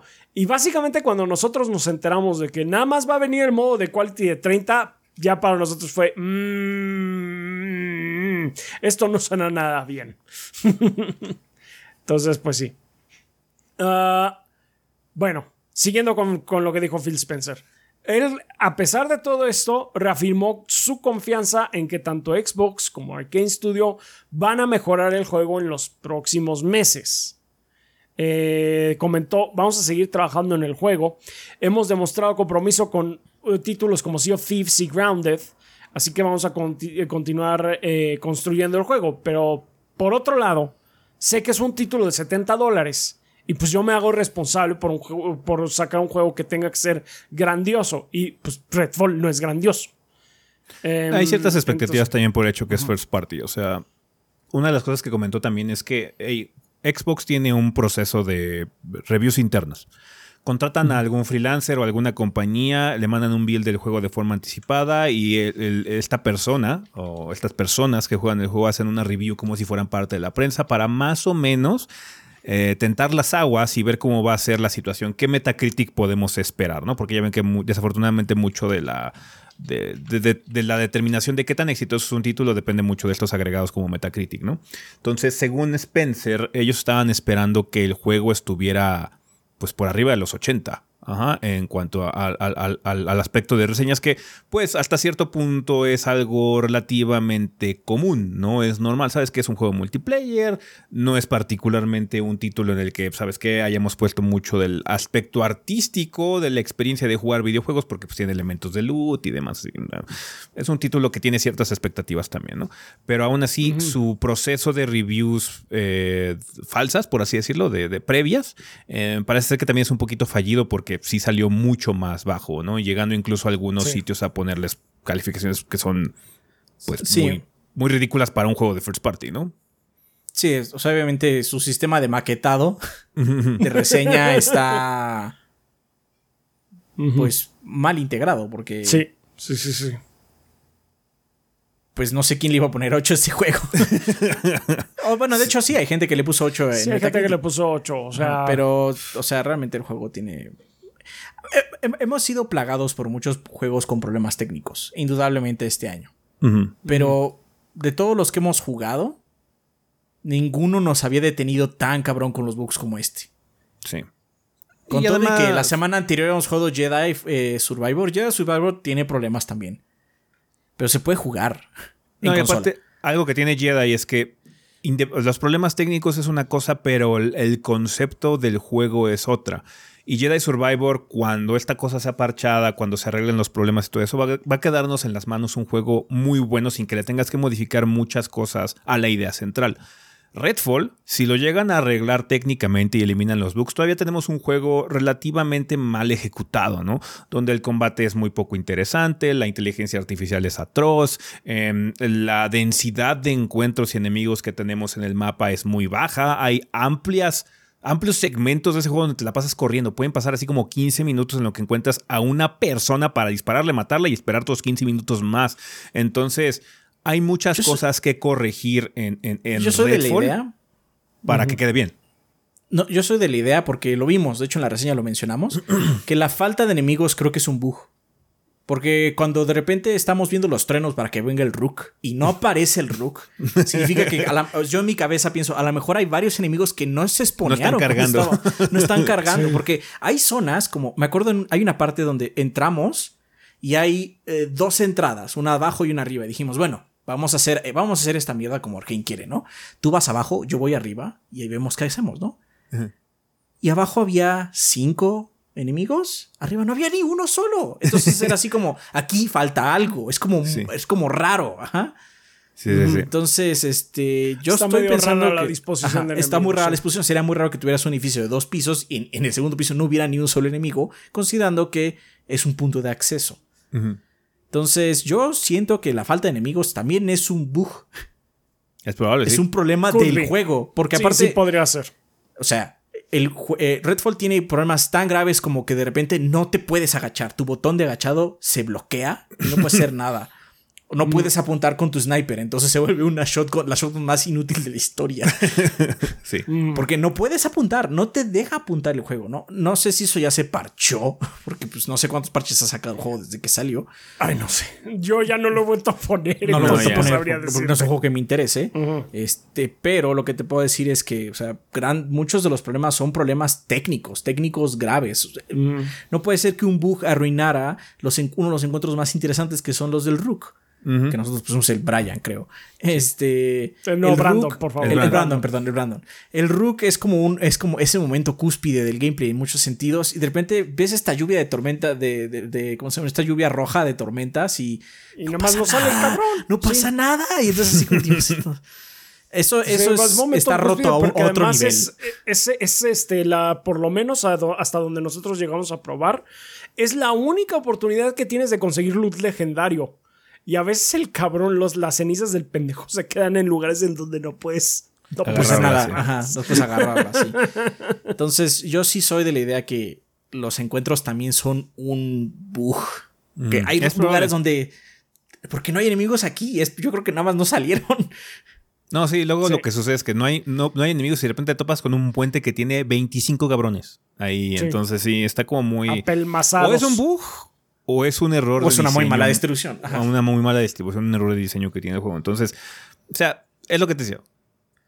Redfall, si arreglaran muchos de los problemas técnicos de performance y eso, quedaría un concepto a medias, un concepto medio mal ejecutado con algunas malas ideas, bla, bla, que necesita un cambio radical, que es posible, de hecho, lo hemos visto con Sea of Thieves y demás que pueden arreglarlo, ¿no? O sea, Microsoft ni siquiera su primer rodeo en este sentido, que es lamentable que ese sea el caso, pero bueno, pueden llegar a arreglarlo. Igual y en un año y medio, Redfall agarra vuelo y en unos años dice, no, es que Redfall ya está muy padre, ahora, ahora jueguenlo, y va a pasar como Sea of Thieves que nos vamos a probar, pero bueno, qué bueno que sea el caso. sí. Pero yo tengo, que es- seguir, yo tengo que seguir adelante, lo siento. Sí. Sí. Em, pero digo, Fallen- eh, Jedi Survivor eh, tiene problemas técnicos. En PC es inaceptable como está ahorita el estado del juego, indudablemente. Pero cuando lo lleguen a arreglar, abajo de esos problemas técnicos tenemos una idea muy sólida, un juego muy padre, con una historia chingona, con un combate muy disfrutable, con retos de plataforma muy padres, con gráficos muy chingones. Todo eso lo tenemos ahí. Que eso es muy diferente a la perspectiva que tiene Redfall. Redfall tiene problemas de raíz más allá de los técnicos. Sí, es como Forspoken. Forspoken no tuvo tantos problemas técnicos como el otro, pero los personajes son espantosos, no quiero jugarlo. sí. Ajá. sí, sí, sí. Sí, Los sí, personajes son espantosos. No importa qué tan pulido esté el juego, los personajes van, van a seguir siendo los mismos. Ajá. Sí, sí, sí. Pero bueno. Este. Ok, bueno, eso, es- eso fue en cuanto a todo el, eh, el debacle de, De Redfall. de, de Redfall. Pero Spencer también eh, dijo otras cosas que pues, causaron revuelo. Que en primer lugar admitió que no estamos tratando de vender más consolas que Sony o Nintendo. No hay una solución en la que nosotros ganemos la carrera de consolas. Sé que habrá gente molesta al respecto, pero, pero es la verdad. Cuando estás en tercer lugar y tu competencia es tan fuerte, pues nuestra visión se resume a que quien tenga nuestras consolas está comprometido con nuestra plataforma y se siente como un miembro de un ecosistema masivo. Que, Eh, o sea, yo entiendo por qué causó controversia, porque hasta cierto punto se puede leer como una declaración un poquito derrotista en este sentido, ¿no? Eh, de hecho, la, una de las frases que más sonó al respecto es que em, la creación de buenos juegos no necesariamente va a cambiar el- el- el- la situación del mercado actual. Dijo... O sea, no hay un universo en el que Redfall saque 11 de 10 en Metacritic, saque Dijo- 110 dijo de 100. Starfield. Digo, Dijo sí, perdón, Starfield. Starfield. Starfield, perdón, no, no sé qué dije. Starfield, sí. Starfield saque 11 de 10 en Metacritic y la gente comienza a vender sus PlayStation 5 en masa y compren Xboxes, ¿no? Que entiendo el sentimiento detrás de eso porque tiene razón. O sea, el hecho de que saques un juego bueno no va necesariamente a cambiar el market share que tenga Xbox, pero siento que aún así debe ser tu meta principal. Tener ese juego de 11 25, de 10. 30, 100 millones de usuarios que tengas en tu plataforma, no importa cuántos tengas, no importa en qué lugar tú te percibas dentro de esta competencia de consolas que realmente ya no existe. No, ya no. De hecho, con Eh, estas declaraciones ya no hay. No, pues, eh, eh, no importa en qué lugar, cuál sea tu perspectiva de ese mercado, sacar buenos juegos que le den identidad y le den, no sé si la palabra es orgullo, pero algo similar a orgullo al, al público de comprar y básicamente hacer engagement con tu plataforma es muy importante. ¿Me vas a decir que no es importante para Nintendo sacar un juego Prestige como Zelda? Claro que lo es, es muy importante, genera identidad, genera fanáticos de por vida. Y ese es uno de los problemas que tiene ahorita Microsoft. Lleva mucho tiempo dependiendo de glorias pasadas. Seguimos, no, es que Halo 3 estaba bien chingón, no, güey, pero ¿cuánto tiempo tiene de Halo 3, güey? Ajá, entonces, entiendo la perspectiva, tiene razón en alguna de las cosas que dice, pero la forma en lo que lo dijo puede ser malinterpretado, que quiero pensar que no es lo que está pensando realmente en su cabeza. Quizás está muy de malas el señor. sí, yo quiero pensar que sí es la intención sacar juegos que sean, como él lo comenta, 11 de 10. Que nada más esta fue eh, una forma de estructurar sus pensamientos un poco desafortunada. Porque sí, como tú dices, esto se puede interpretar, es que es que para qué saco juegos chingones y pues ya perdí la carrera. Básicamente, no hay un, universo en el que le ganemos a Sony y a Nintendo. ¿Por qué me molesto? ¿Por qué nos molestamos? Sí, ah, yo como lo veo y como he visto yo a la comunidad de Xbox últimamente, es que... Sí que ahorita dijo que creas fanáticos a través de títulos. A través de títulos como Zelda, como Mario como God of War o como Halo. Pero lo que ha sucedido, y es que creo que Microsoft tiene un cambio de filosofía muy grande, por eso yo creo que ya no hay guerra de consolas, entre comillas. Es porque claramente la filosofía de, Microsoft, Phil Spencer siento que está demostrándolo con, con, estos, este, con estas declaraciones, es que si filosofía es servicios. 100% mm. servicios. De hecho, la conferencia del año pasado o antepasado, no me acuerdo bien, mencionamos muy tajantemente que esta conferencia fue de Game Pass, no fue de Xbox. Sí. El Xbox es un pensamiento de segundo o tercer plano en esta conferencia que acabamos de ver. Entonces, lo que ellos están haciendo es este servicio y lo que está sucediendo con mucha comunidad es es fan de los servicios. Porque son accesibles, porque les permiten jugar en diferentes lugares, por lo que sea. Pero eso es absolutamente nebuloso. El problema es que también. Es que a mí me encanta el servicio, es como muy raro. Generalmente dice a mí me encanta un personaje o una propiedad intelectual, ¿no? Me gusta Star Wars, vamos a decir, ¿no? Pero este, no, me gusta este servicio, suena como la mierda más corpo de la historia, ¿no? Sí. Pero sí, muchos fans de Xbox son fans del servicio. ¿Por qué? Les da muchas felicidades. Hay muchas razones de por qué. De hecho, una de ellas es que. No tiene nada de malo ser fan de no, Yo soy fan de No, no, no, claro que no. No estoy diciendo que sea malo, solo estoy diciendo que es raro. Pero claramente la, la, la, la, este, la visión de Spencer es. Sí, nosotros lo que estamos haciendo es vender servicios, no cajas. Ajá. Que es muy loable y, es entendible, porque de hecho es lo que hizo Nintendo. Nintendo se salió de esa carrera tecnológica que no podía ganar, no podías ganarle a PlayStation en eso. Entonces, me fui por mi propio lado, ¿no? Igual Microsoft, pero debido a... Eh, o sea, estoy seguro que el señor se la está pasando terrible, ¿estamos de acuerdo? no está de hecho, yo en el, como unos streams anteriores había dicho que lo malo de Phil Spencer es que ese güey siempre se esconde y me alegro que esta vez no lo hiciera. Sí. Me alegro mucho de esta por dos razones. Una, que no se esconda porque pues no hay necesidad. O sea, le fue mal a Redfall, indudablemente. Y pues habíamos tenido una sequía muy grande de juegos AAA de parte de Microsoft y no se ha arreglado. Ajá. Eh, pero aún así, pues dijo, bueno, es lo que está pasando, ni modo. Y lo que me gusta es que dijo que fue su culpa. Porque también lo que pasa en internet es que no, es que este juego no es culpa de Microsoft. Este, Arkane ya lo estaba haciendo hace años, pero el dueño es Microsoft. Microsoft tiene el poder para retrasar esta cosa si es que era necesario o para cambiar. ¿Sabes qué? Un, hace un año se pudo haber evaluado, oigan, este juego es divertido, este juego está llegando a las metas que estamos teniendo como concepto creativo. ¿No? ¿Necesitan más tiempo para reestructurarlo? Ok, ¿qué es mierda lo que pasó con el juego de Rare? ¿Dónde está Everwild? Tenemos, tenemos el capital para gastar 69 mil millones de dólares en un publisher, aunque sea uno de los más grandes del mundo. Podemos retrasar esta mierda. Podemos hacerlo. Tenemos el capital para hacerlo. Me gustó que Phil Spencer dijera, sí, fue mi culpa. Como cabeza de Xbox fue mi culpa, como fue culpa de la marca Xbox. Y eso me pareció muy bueno, es su parte decirlo así, con todas las palabras. que eso significa, ¿no? No le echó la culpa al desarrollador. De hecho, al revés, dijo, yo apoyo a la gente de, de Arkane. Ah, de hecho, una de las cosas que dijo este Phil Spencer que me gustó fue no solo lo apoyo, sino que yo estoy comprometido con los estudios de Xbox, que ellos pueden hacer, eh, eh, yo estoy apoyando su visión creativa, porque mucha gente lo que espera cuando eh, conseguimos, cuando básicamente compramos este Bethesda y pues todos los subestudios que también comprende Bethesda. Eh, pues ahora sí que Arkane estaban esperando otro Dishonored, pues no, que hagan Redfall. Está bien por mí. Que de ah, Tango, que estaban esperando The Evil Within 3, 3 sacaron Hi-Fi Rush, perfecto. Eso es lo que me gusta in- incentivar, dice el señor Phil Spencer, y eso me gustó mucho a mí también. O sea, es una Pero buena aún así, visión. Aún sí, así, aún así, no. es- de hecho es una muy buena filosofía, pero aún así siento Sí. que hay un problema en el aspecto de... Había muchos rumores de qué es lo que estaba pasando con, por ejemplo, con 343 y demás, ¿no? Eh, cuando fue la crisis de Halo eh, Infinite. Eh, pues, había muchas suposiciones de que ya no igual y lo que está sucediendo es que Microsoft mete mucho las manos, bla, bla, pero ya nos estamos enterando que realmente no es el caso. Parece ser que todo lo que es el directivo de estudios de Microsoft es muy hands-off.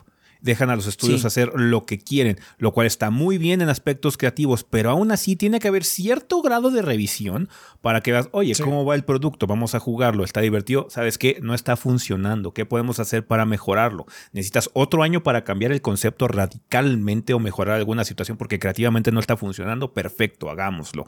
Tiene que haber cierta revisión porque como ya es first party, como ya esto es Arcane, parte de los Xbox Studios realmente, eh, entre comillas, porque es parte de Zenimax, em, y Microsoft hasta cierto punto, en ciertos tecnicismos, está manejándolo como si fuera una compañía aparte, em, tiene que haber cierto overview, porque si no corres el riesgo de que un momento importante como este, que es tu primer juego exclusivo de la nueva generación, que ya cuesta 70 dólares, salga tan mal. ¿Ah? Sí. Sí, de hecho eso es lo que iba a decir después de, de- justamente para allá iba cuando decía que me alegro que esto sucediera con la entrevista, estos dos puntos que me- mencioné que me gustaban mucho. Pero lo que me preocupa es este cambio de filosofía que mencioné que ahora va a ser sobre, sobre servicios. ¿Qué necesita un servicio? Contenido. Contenido continuo. Ajá. Sí. Continuo. ¿Qué Sí, pasa? sí, sí. ¿Por qué crees que Microsoft es tan hands-off? No es porque sea buena onda, porque Microsoft no es una compañía chingona. Ajá, ninguna es. Pero ¿por qué es hands-off? Porque lo que necesita es contenido, contenido constante, todo el tiempo. El año pasado fue bastante atroz en ese sentido. First party. Lo compensaron con third party. Ajá. Porque el Game Pass siempre tuvo ahí sus cositas durante todo el año. Sí. Pero este cambio de filosofía a servicio prioriza contenido sobre calidad. Es un y esa problema. filosofía, esa filosofía Sí. me parece un problema. Sí, sí, sí. Espero que este pues temblor que tuvieron dentro de, de su sistema les haga ver que aunque tengas contenido, no significa que a la gente le vaya a gustar. Y es más, hay buenos juegos de Microsoft. Pentiment y Hi-Fi Rush los mencionamos en el, en el, en el, en el sillón.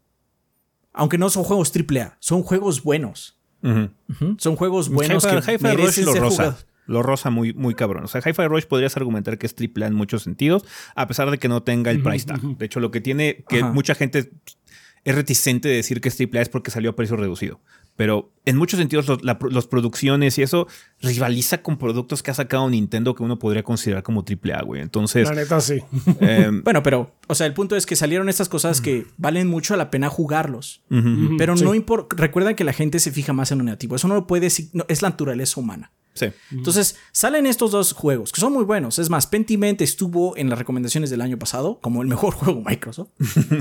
y Yes. seguramente Hi-Fi Rush va a estar en las recomendaciones de este año, a menos de que se retaque de más juegos. Que bueno, afortunadamente ha sido un año bastante próspero, ¿no? Ahí viene junio. Ahí viene Julio. Ahí viene Julio.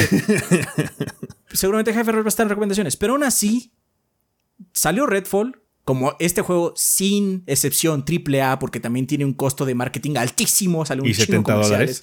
Ajá, y cuesta 70 dólares.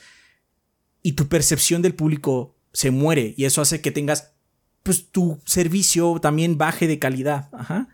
Entonces, Es que ese es el problema. También mucha gente Ajá. asoció. Es que es, ah, es que es Game Pass. Es que es la mentalidad Game Pass. Sabes que vamos a sacar un juego chafa porque va a estar en Game Pass y a la gente le va a importar un carajo.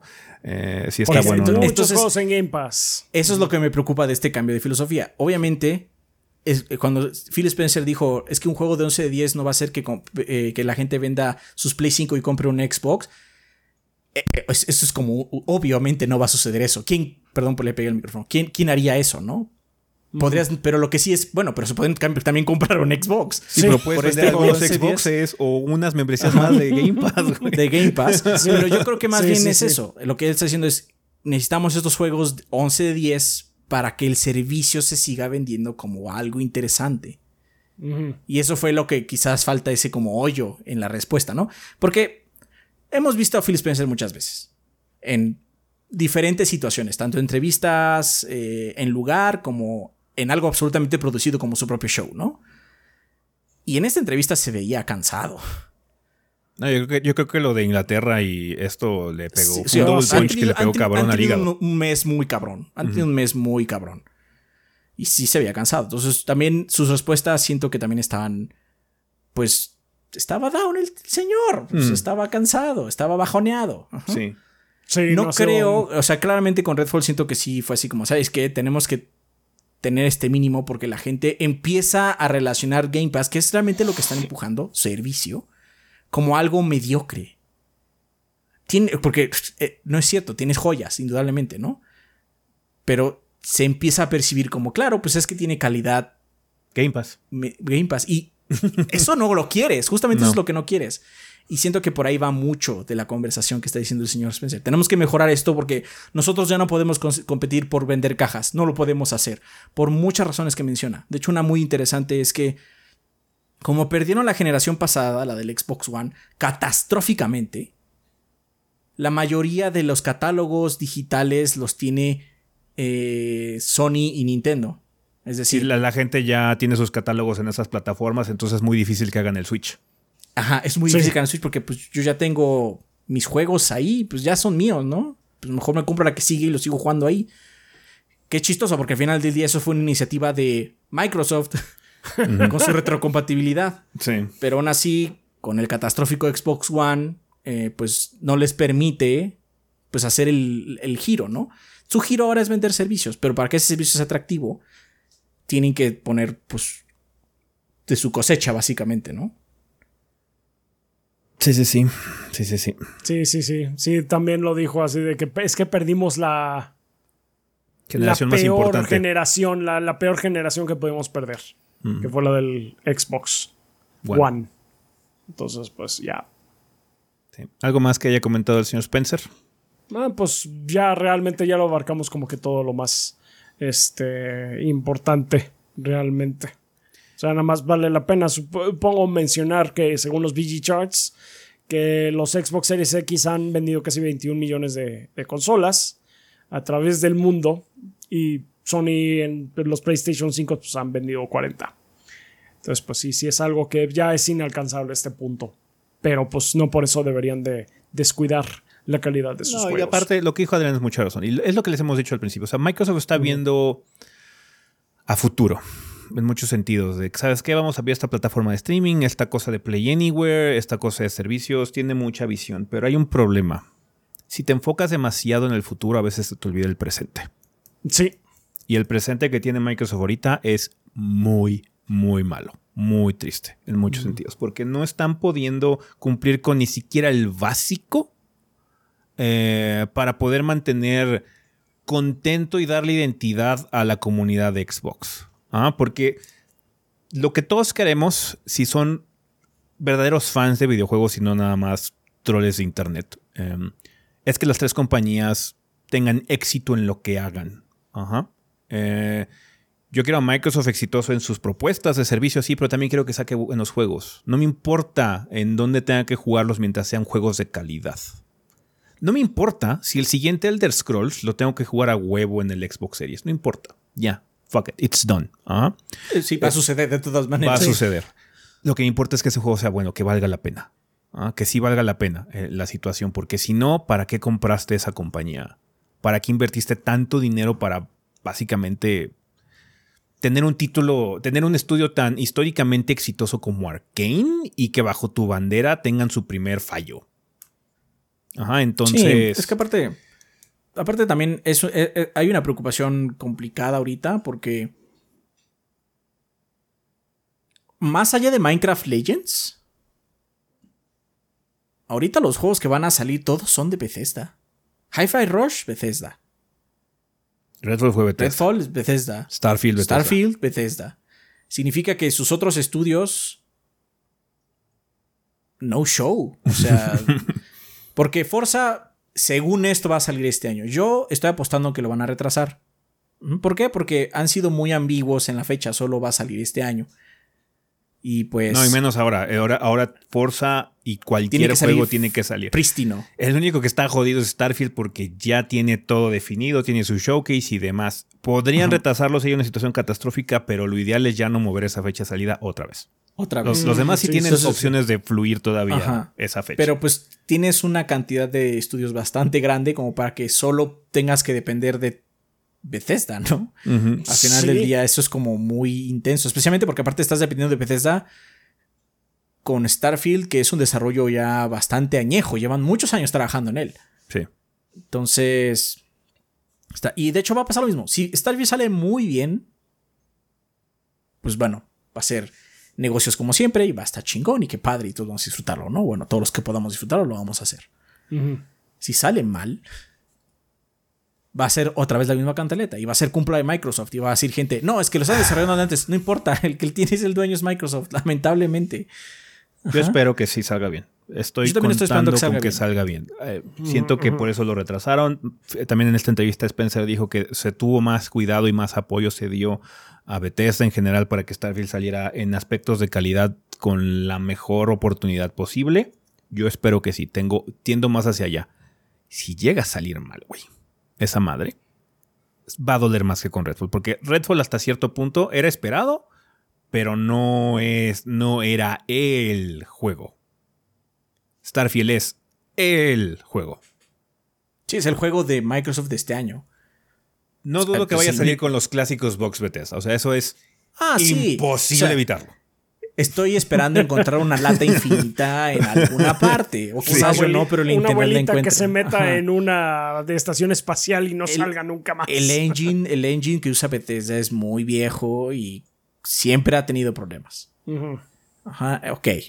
Yo no estoy esperando que salga, especialmente porque son juegos con muchas partes que se mueven y que se pueden llegar a conflictar unas a otras.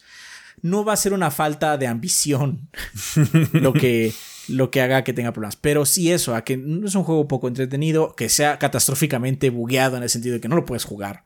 Porque Fallout 3, Fallout 3, pues, o Skyrim, tienen muchos bugs, pero rara vez te quedas atorado. No, pero es que ese, es el punto. Si el juego es lo suficiente bueno e interesante, la gente se sobrepone a esas problemas. Se sobrepone a esas cosas. Te patea las bolas, pero es que el sombrero hace que no pueda jugar New Vegas. Pero es que New Vegas está vergas, güey. Ajá, entonces está, porque está muy bueno. Ajá, porque sí, o sea, ese es el problema. Hay una magia muy difícil de balancear. Y pues si el juego está chingón, te sobrepones a los problemas. Si el juego es mediocre, tus problemas se agregan a esa mediocridad. Y no mames, ya no quiero jugar esto, ¿no? Ojalá que se no acercas con Starfield porque no va a salir perfecto. Conocemos a Bethesda. O sea, no, no, no, no es como irreal pensar que va a tener bugs. Sí. Estamos de acuerdo. Por lo menos de nuestra parte no es irreal. por lo menos de nuestra parte no es irreal pensar eso. parte es una feature. Pero aún así, este, si no es interesante el concepto o si realmente hacen injugable la experiencia los bugs que cruzas ese límite ya no es divertido, nada más es molesto, va a haber un problema grave con la filosofía dentro de Microsoft, me refiero. Sí, sí, sí.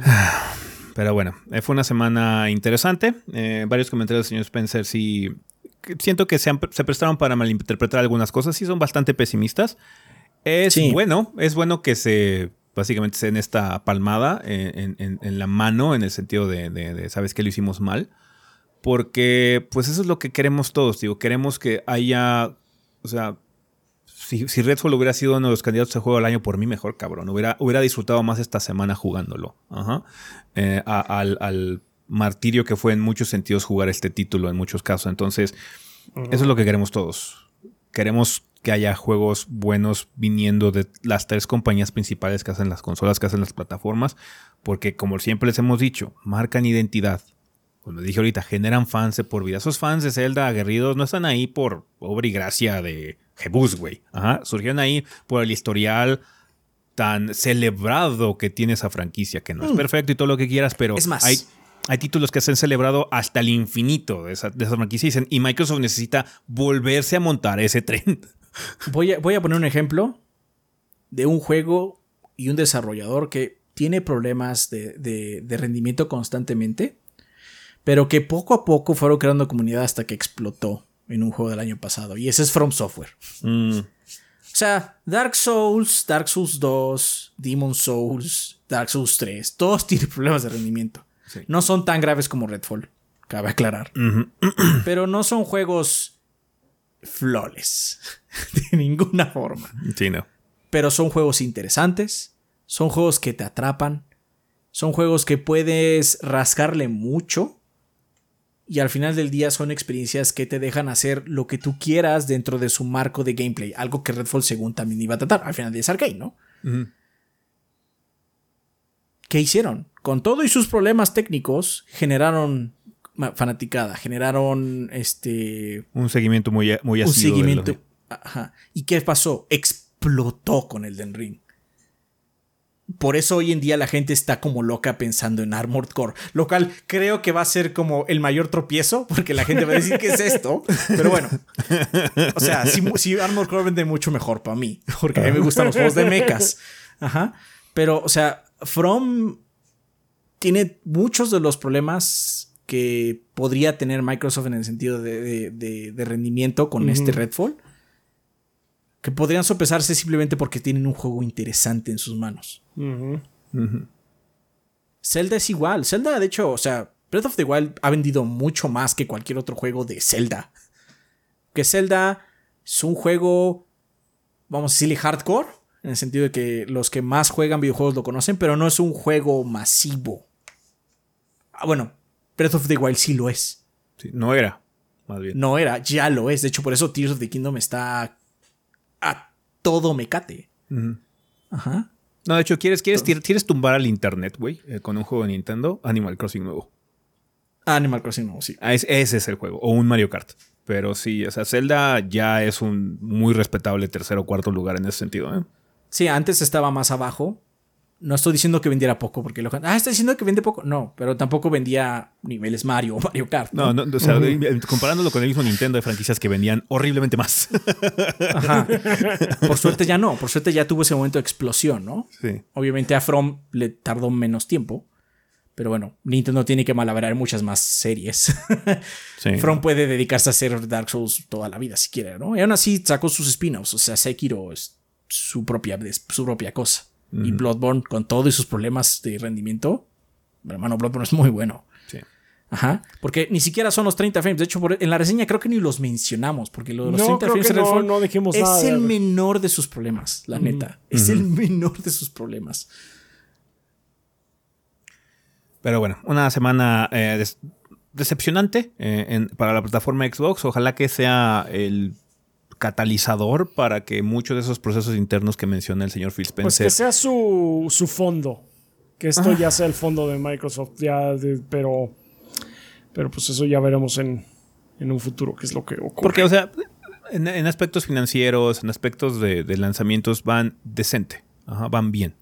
Eh, Eh, o sea, a pesar de la, van a tener. el- el- la Sí. caída de Redfall, pues fue de muy alto perfil, pero llevaba una buena racha de títulos con buenas reseñas. O sea, no eran de alto perfil, que ese es el problema, es un título de alto perfil, pero Pentiment, Hi-Fi Rush, Minecraft, o sea, Minecraft quizás fue el más bajo de todos esos, pero o sea, le fue bien incluso todavía. Entonces sí, eh, Microsoft no está mal. Mucha gente que ya está pidiendo que le corten la cabeza al señor Spencer. Siento que no están viendo la perspectiva correcta.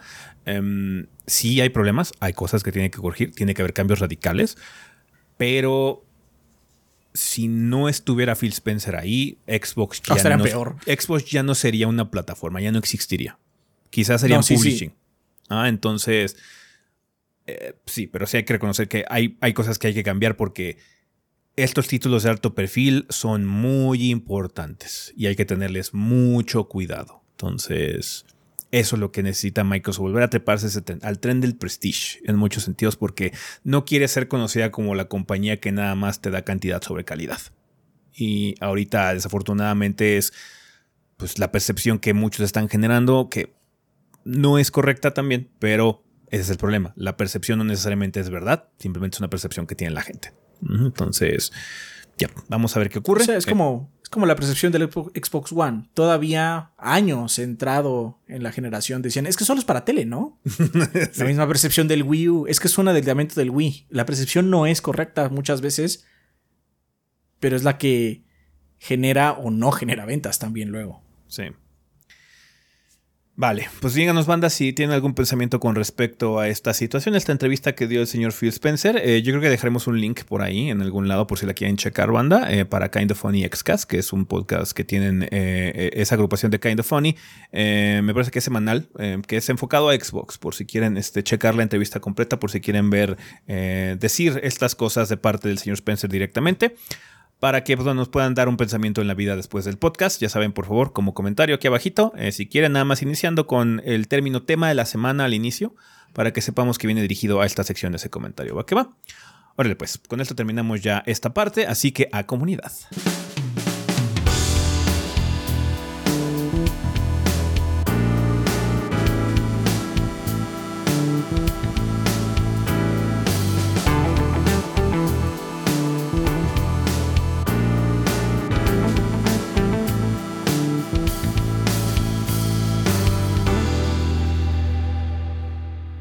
Ok, banda, pues ya estamos aquí en la sección de comunidad, que siempre es un excelente momento para agradecerle a los patrocinadores oficiales del podcast, que como ustedes saben son todos nuestros Patreons que donan 20 dólares o más durante el mes correspondiente. Banda, los invitamos a checar patreon.com diagonal 3 gordos B para que ustedes puedan ver cómo pueden apoyar este proyecto de forma económica con cantidades tan manejables como un dólar al mes, que Patreon desafortunadamente lo traduce a 30 pesos y más ahora que el dólar de hecho está mucho más bajo que eso.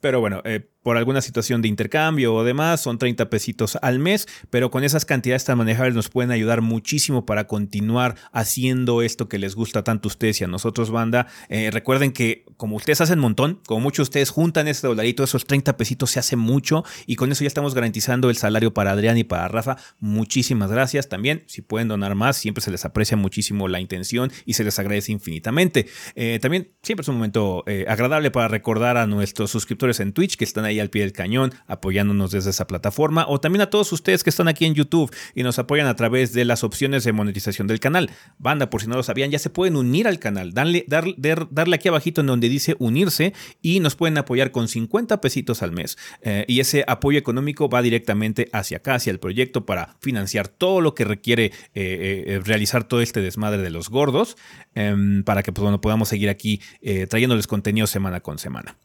Pero bueno, Ahorita hay que checar qué onda con nuestros dos bombones, que es mes nuevo, es mayo. A pesar de que ya estemos como muy adentrados, este es como que el primer mes donde realmente estamos con la nueva lista de los Patreons de mayo con los dos bombones. La primera semana. Primer episodio, perdón, primer episodio donde estamos con la, eh, con el, con el, este, con esta lista del mes de mayo. Es lo que quise decir, banda. De estos Patreons que se están uniendo o si hubo algún flujo. Así que, Rafa, dinos por favor quién está patrocinando el podcast durante este mes.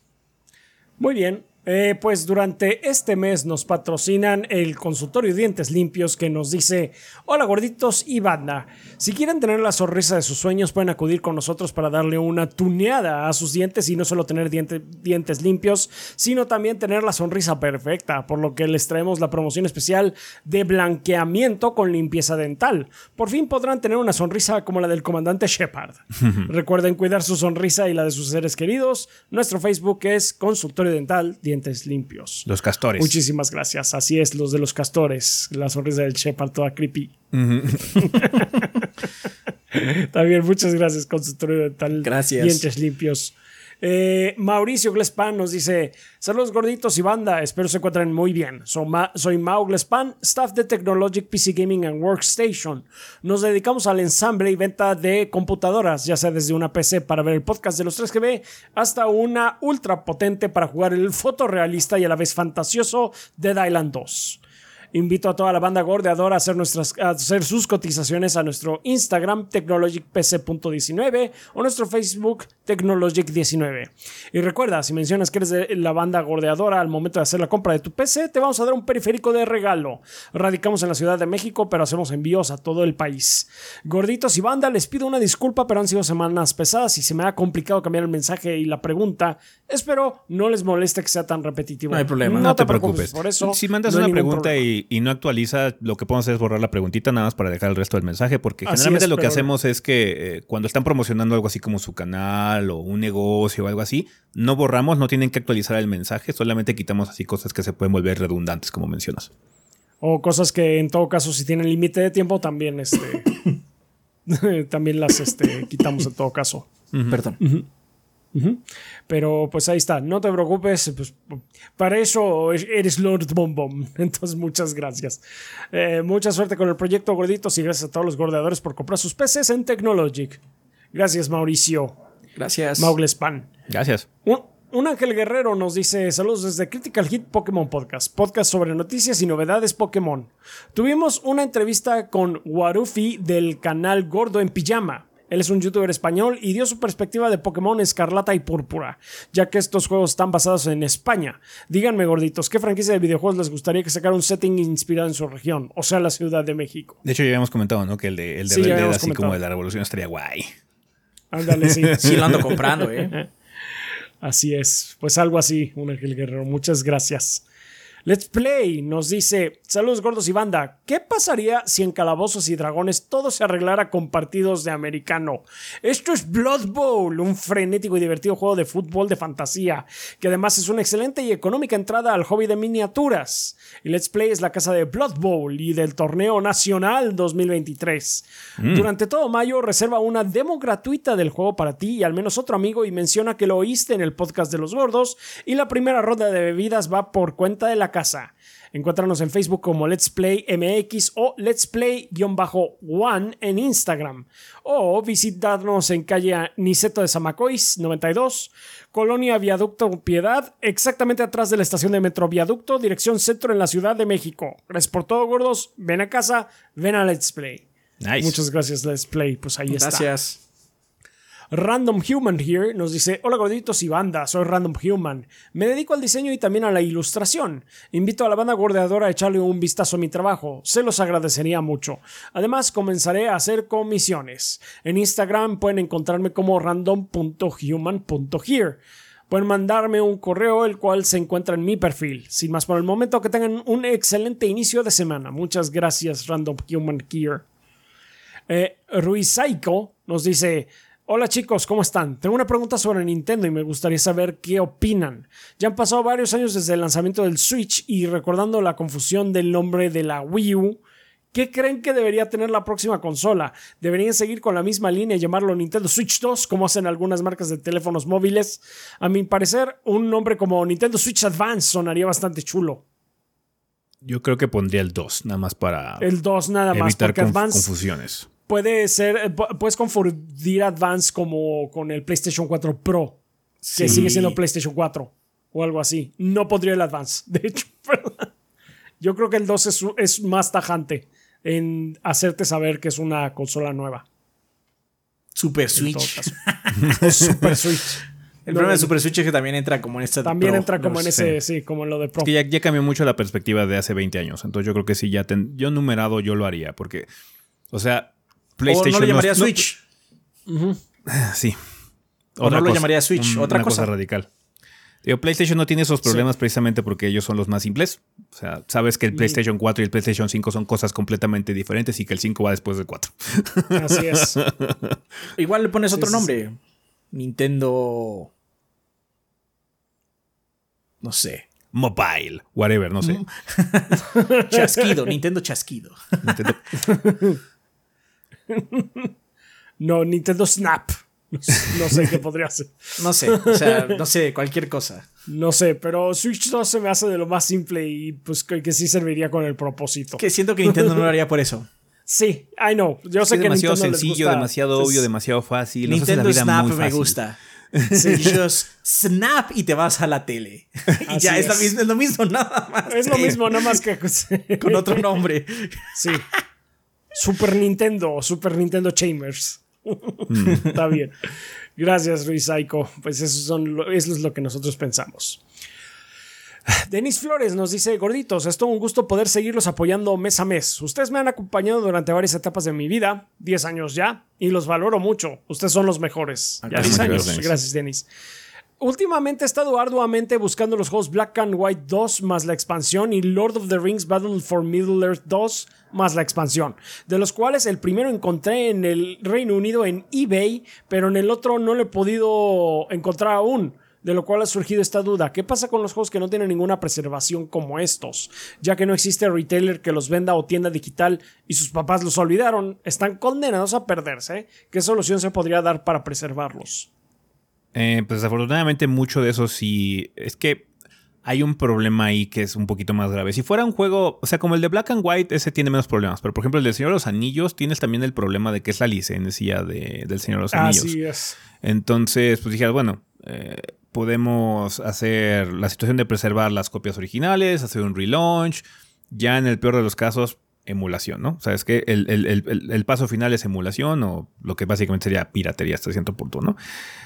El problema es que ahí también estás entrando en un marco de legalidad todavía más agresivo por el hecho de que es una propiedad licenciada. Entonces, sí. De hecho, yo creo que por lo mismo no hemos visto un relaunch en Go o algo así, porque como esa franquicia ya ha pasado por muchas manos, ¿quién tiene los derechos o quién se beneficiaría de sacar ese O port? sea, el que- vale verga. El que tiene los derechos de ese juego en particular, pues sigue siendo eh, el, to- el Tolkien State, ¿no? Al final del día. Sí. Eh, se puede negociar nada más la distribución con el viejo publisher, si es que sigue vivo, ¿no? Que sí, ahí. El de Black and White es más fácil. De hecho, Black and White era de eh, Lionhead. Y pues Lionhead era de Microsoft. Entonces el que tiene la licencia hasta cierto punto es Microsoft. Lionhead ya no existe, creo. O si existe, está en un estado mucho más pequeño, ¿no? Eh, bueno, déjate corroboro lo de Lion- Lionhead, quizás estoy equivocado. Pero eh, lo que puedes hacer es hacer, bueno, tú no, obviamente, que se vuelvan muy aguerridos los seguidores y lo busquen y lo busquen y lo busquen. Y GOG, por lo menos sé que GOG luego hace, porque de hecho trajo Diablo hace poquito, ¿se acuerdan? Ujú. Sí, primero, sí, sí. para que correrá ya bien en consolas, digo, perdón, en PCs modernas, por así decirlo. Se puede hacer ese tipo de campañas, Pero sí, es, es pero un poquito obviamente es muy lento. Obviamente es muy lento. Sí, Lionhead Studios. Ujú, sí, sí, Que- sí. Es que los Black and White son juegos de Molyneux, güey. De las. Sí. Sí, sí, está bien. es Ey, muy ey, bien. es- a mí me- yo no he jugado el 2, pero jugué el 1 y te puedo decir que es un juego interesante. O sea, sí, o sea, vale la pena probarlo. Tiene... Molyneux tenía juegos interesantes. Es nada más que, que es un mentidor, un mentiroso compulsivo. Nada más es es, es que, eso. la- la- o sea, Black and White tiene como cosas que nunca sucedieron, que Molino dijo que iban a suceder. Así es. Pero la, el- el- el- la parte más importante que dijo que iba a suceder, sí sucedió. Que eso fue así como, ah, mira. Que fue que obviamente tienes poderes como un dios. Y que vas a poder entrenar una bestia con una inteligencia artificial muy avanzada. Y de hecho, la bestia que es como tu representación de tu divinidad en el mundo. Es una inteligencia artificial bastante avanzada para los videojuegos, incluso hoy en día. Sí. Entonces, Sí, sí. por eso también es como bastante querido. No sé el 2, supongo que el 2 construye sobre esto, nunca jugué el 2. Ujú. Pero sí, ahí, ahí el propietario es- era Lionhead, pero Lionhead es o era de Microsoft. Entonces, supongo que Microsoft tiene los derechos. No estoy muy seguro, la verdad, ¿eh? ¿Quién sabe Debe- cómo funciona eso tenerlo, ahora sí. que ya? Sí. Pero si es el caso, pues se podría hacer algún tipo de campaña para hacerlo. Del de Tolkien es como más difícil. El que tiene los derechos simplemente sigue siendo eh, la, la- la agencia o la familia que tenga los derechos de todo lo de Tolkien. Pero pues eh, generalmente lo que sucede en estas propiedades intelectuales es que les interesa sacar más lo nuevo, seguir empujando lo nuevo que relanzar algo viejo. Porque si relanzas algo viejo, generalmente solo le interesa a la gente que lo jugó en su momento y ya. Sí. Pues sí, pues ahí está. Muchas gracias, Denis Flores. Continuando con Juan Luis, nos dice: Hola, buen día o tardes. Les mando buenas vibras a ustedes y a la banda. Esta semana quisiera recomendar un podcast llamado Condensador de Flujo Radio. En general tratan temas frikis, tienen especiales de Bruce, John, McCo- John Willis, Tom Cruise, eh, Stallone, eh, vampiros, fantasmas, etc. ¿Vieron la de Ghost, el fantasma del amor? Sí, sí, sí. Sí. Una película bastante vieja, sí. Es una película bastante rara también. Yeah, Está really rara. weird. Es muy rara. A mí me gusta, pero sí, it's weird. sí, sí, sí. ¿Te gustaba o la veías porque pasaba en el 5? No, sí me gustaba. Verdadera pregunta. No, sí, sí me gustaba. O sea, porque Yo- yo, lo he visto varias veces, pero porque estaba en la rotación de cine permanencia voluntaria. Pero si me dices, ¿te gusta? Quizás nada más por attrition me gusta. porque la vi muchas veces. Es por attrition. Nada más por puro tupido de verla tantas veces. Eh, sí, sí, a mí sí me, me latía. Pero es rara. Ah, pero es rara, sí, Es rara. It's a weird indudablemente. movie. pero es rara. Mm, mm. Ah, bueno, seguimos con Andrés Jiménez Ortega que dice: Buenas, buenas, gordos. Eh, super uff con Redfall, lástima. Lástima. Lo que me pone a pensar, ¿cuál fue el último bueno first, eh, juego bueno eh, first party de Microsoft que fue un hit? Más bien, Forza Horizon, Flight Simulator. En fin, un saludo a toda la banda. Hi-Fi Rush. Pentiment. Pentiment.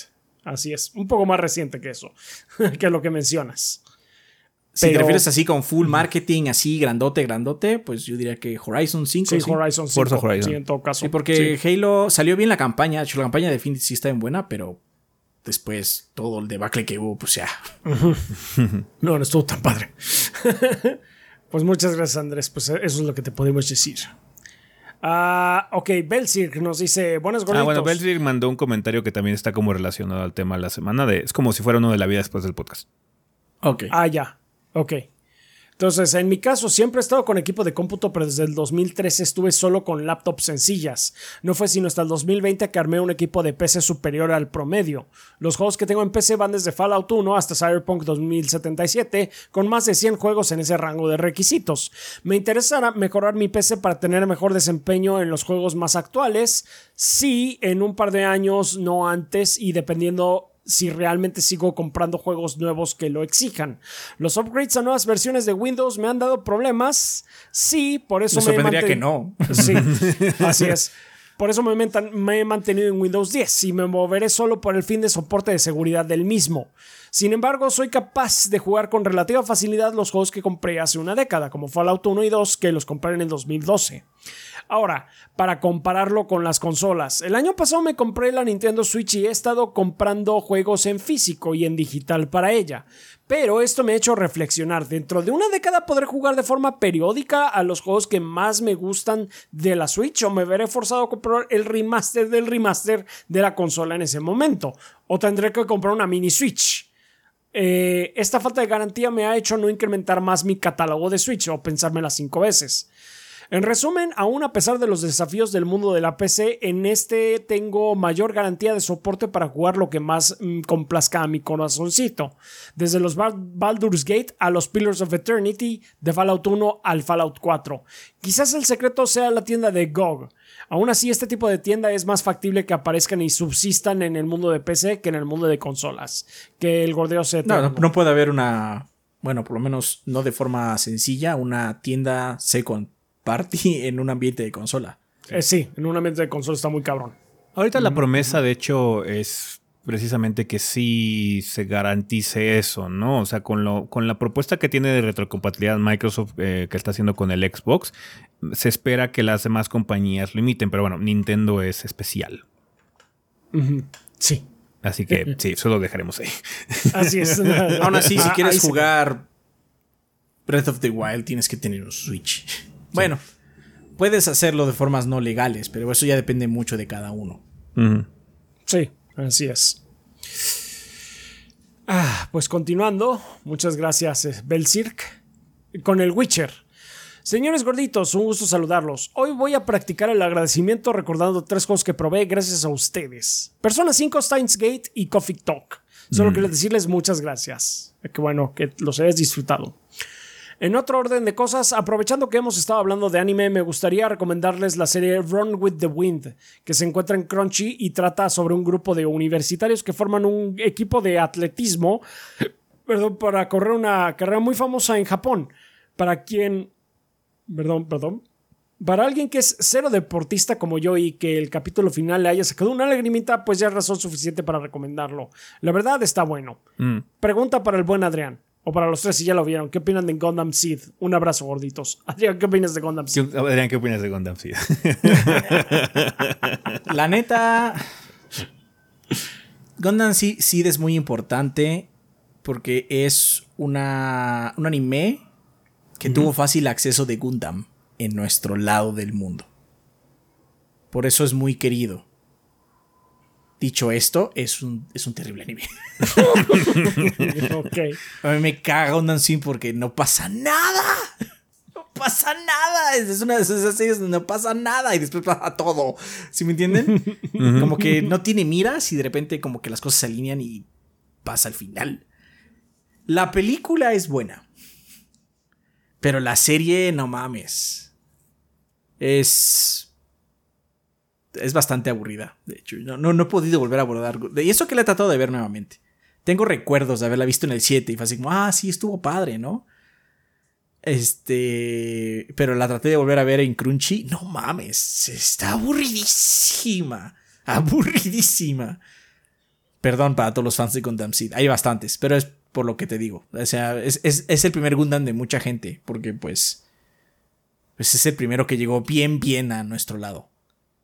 Sin que yo llegara en cassette porque lo conseguiste, que alguien vino de Japón y nada de esas mamadas, así que lo conseguiste en un tianguis. No, no, no, así como salió en la tele. Entonces, este, tiene muchos fans y, pero híjole, it's a bore. Sí. Lo siento, el Witcher, lo siento, el Magias. Sí, ese es. Esperemos que no seas fan. Porque nada más me pregunto que qué opinas. Es lo que opino. Está bien el Witcher. O sea, hay gente que se burla, güey, sí, no se duerme. Hay gente que le sigue gustando Caballeros, dice que no se duerme. Así como, bueno, qué bueno, qué padre. No comparto, nada más. Está bien. Ah, bueno, pues muchas gracias. Elmo de Kaiser dice: Saludos gorditos. Los saludo a sus fans. El Elmo de Kaiser, deseando que todo vaya bien. Un saludo. Gracias. Muchas gracias, Saludo. Elmo de Kaiser. Todo bien. Aladdin Sane dice: ¿Qué tal, gorditos? Queda una semana para ver el nuevo Zelda. Bueno, pues ya queda un poco menos que eso a estas alturas del partido. Sí. Y estoy esquivando todos los spoilers que pueda. Terminé los tres Zelda de Switch esta semana. Si solo queda uno que otro eh, cerrar. No, solo queda uno por cerrar la vida de la Switch, probablemente. We'll see. Al mismo tiempo comencé a coleccionar juegos de Zelda cumpliendo un sueño de adolescente. Debo decir que al menos aquí en Chile no puedo encontrar ningún juego de Wii U o GameCube a precios decentes. Estoy seguro que es que existe una maldición cuando juntas Wind Waker y Twilight Princess en una consola. Malditos sean. Fans de Nintendo arruinan a los fans de Nintendo. Saludos. Nosotros tenemos en el Wii U y jala vergas, no hubo problema.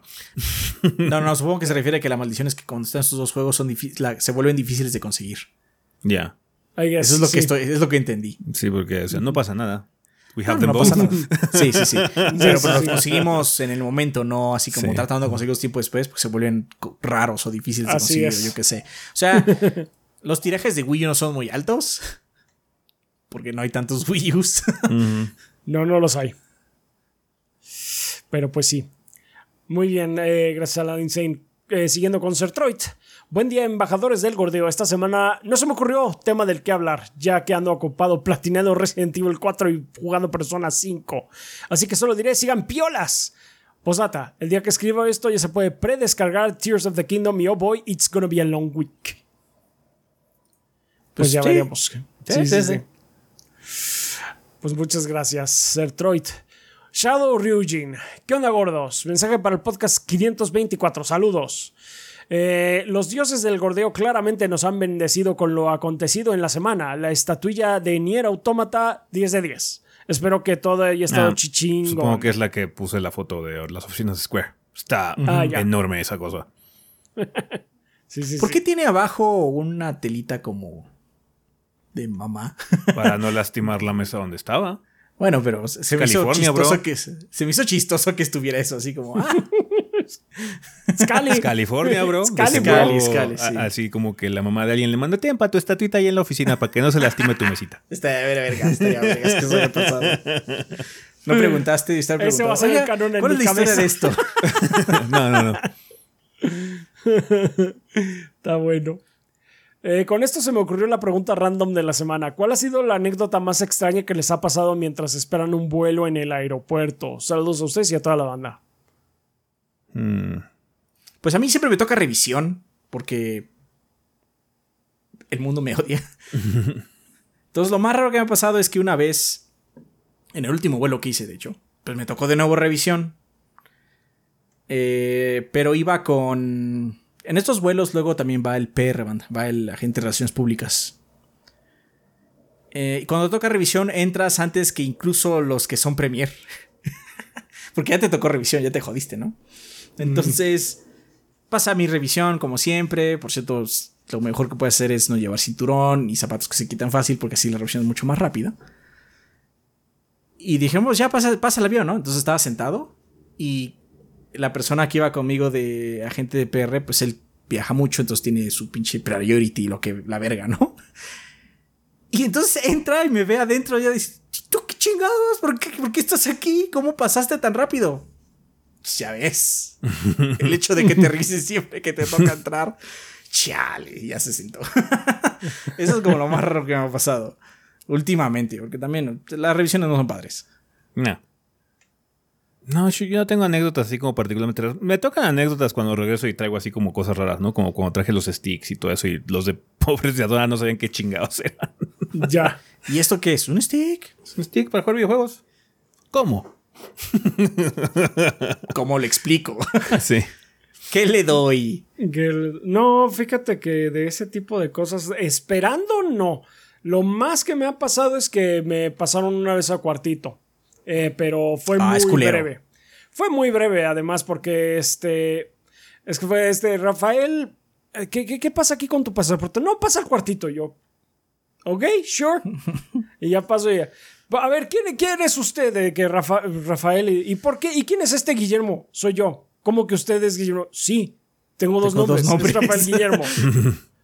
ah, sí, no, ya váyase. Este, sí, sí. No, yo sí he estado en el cuartito un rato.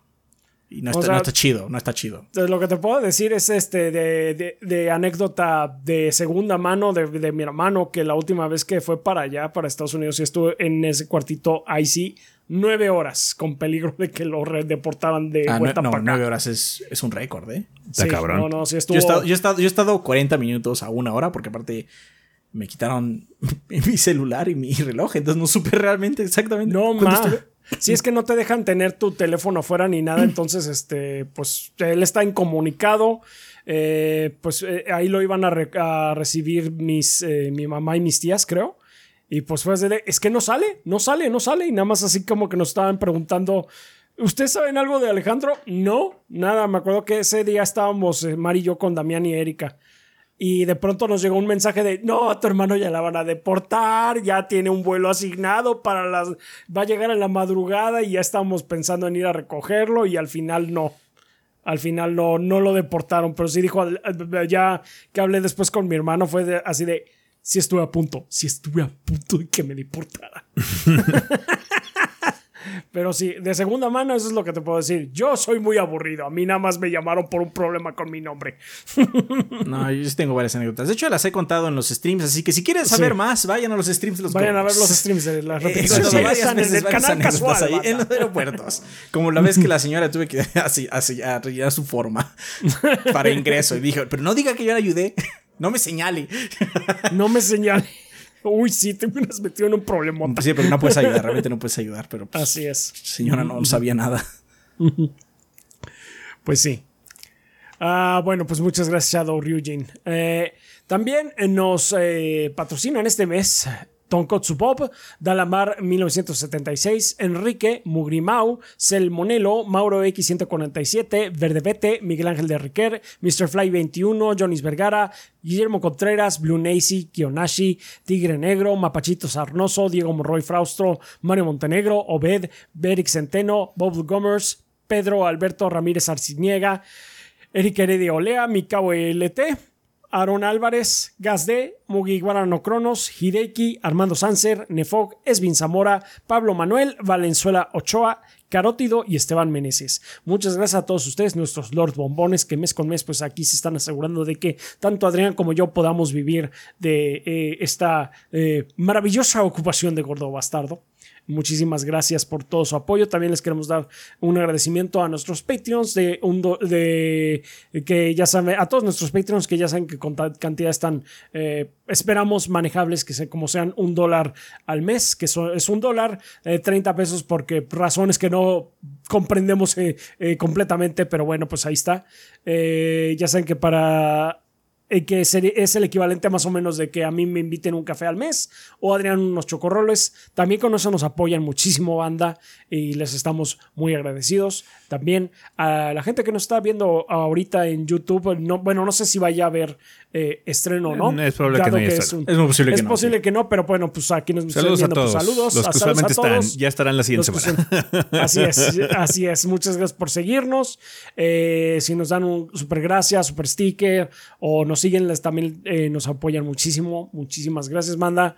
a la gente también de Twitch, pues un agradecimiento ahí a nuestros suscriptores y demás, que esta semana pues fue semana de Star Wars, esta semana pasada. Eh, en vista de que también cayó el, el 4 de mayo, el May the 4th be with you, pues ahí también estuvimos eh, jugando Jedi Fallen Order. Qué bueno que nos acompañaron, banda. Y pues en general, pues muchas gracias a todos los que nos ven, nos escuchan, difunden la palabra del gordeo. Ustedes son la sangre del proyecto y pues sin ustedes no estaríamos aquí. Muchas gracias. Así es, banda. Muchísimas gracias. Vale, vamos a pasar a la sección de preguntas, banda, eh, que, bueno, como ustedes saben, tienen tres caminos que pueden seguir para dejarnos sus interrogantes. Una es dejar eh, su pregunta en forma de comentario aquí en el video de YouTube. Nada más, por, por favor, coloquen la palabra pregunta al inicio del comentario para que sepamos que viene dirigido a esta sección. Pueden hacer lo mismo en la página en 3gb.com.mx o utilizar la sala específica para preguntas del podcast que está en nuestro servidor de Discord, cuya dirección es discord.gg diagonal 3gordos esa sala es completamente libre, cualquier persona la puede utilizar, no tienen que ser ni Patreon ni suscriptores de ningún lado, con que se unan al servidor pueden hacer uso de esa sala para dejar sus preguntas. Pero bueno, preguntas como cuáles, como la de eh, Yeshua Mena de YouTube que dice, Gordos, hay algo en lo que me gustaría conocer su opinión y creo que va de la mano con el tema de la semana, pero lo pongo como pregunta ya que abarca otras cosas. Como sabrán, los desarrollos cada vez no solo son más costosos, sino más largos en la generación, más largos que la generación del PlayStation 3 o el Xbox 360. Estudios con buen pedirí sacaban juegos cada dos o tres años, pero desde la octava generación esto ha cambiado. Antes, en una generación un estudio podía sacar tres o cuatro juegos y ahora con suerte dos. Mi pregunta es, ¿Cómo creen que se le puede dar solución a esto? ¿Deberían destinar recursos no solo en mejorar cosas como el trazado de rayos y tecnologías gráficas, sino invertir en alguna tecnología que ayude a cortar el desarrollo? Siento que se está yendo de las manos estos desarrollos tan largos y en parte son la culpa de lanzamientos verdes tanto en consolas como en PC. Vean el caso de Last of Us, Jedi Survivor, Redfall y muchos otros. Muchas gracias por sus opiniones. Pues ya sucede. De hecho, cuando vemos la noticia de que hay un engine nuevo como el Unreal Engine 5 y tiene nuevas funciones para hacer mucho más fácil hacer eh, terreno, que ahora los árboles no tengas que hacer tres modelos, sino que para así como un modelo de cerca, un modelo de mediana distancia y un modelo de lejos, ahora nada más puedes hacer un modelo y el engine se encarga de hacer los ajustes necesarios. Ese tipo de apoyos que generan estos motores gráficos eh, ya sean tan universales como el Unreal Engine o los que son más particulares como el décima de, de, guerrilla o algo así, son precisamente para apoyar con el desarrollo de juegos. Pero aún así, mucho del desarrollo de juegos no es tanto en aspectos tecnológicos, mucho es encontrar el factor diversión o encontrar ese balance entre narrativa y gameplay, cosas como God of War, por ejemplo, ¿no? Que, pues bueno, es un juego largo, es un juego que tiene que mantener la atención y aún así no es perfecto. Sí hay momentos en donde puedes ver, sabes que esta sección entiendo porque mucha gente no le gusta, siento que es un bajón muy drástico, bla, bla. Ese tipo de cosas se iteran constantemente, se hacen y se rehacen. Y cuando hay algún cambio, también de repente implica tener nuevos assets, hay que llamar otra vez a los actores para que hagan nuevo mocha, para que graben nuevas actuaciones de voz. Todo se apila para que tengamos un producto que es cada vez más y más y más y más y más y más complicado. Sí, Eh, se están inflando mucho los presupuestos para el desarrollo de videojuegos. De hecho, eh, es una de las verdades que hemos tenido que lidiar constantemente eh, a lo largo de estos años.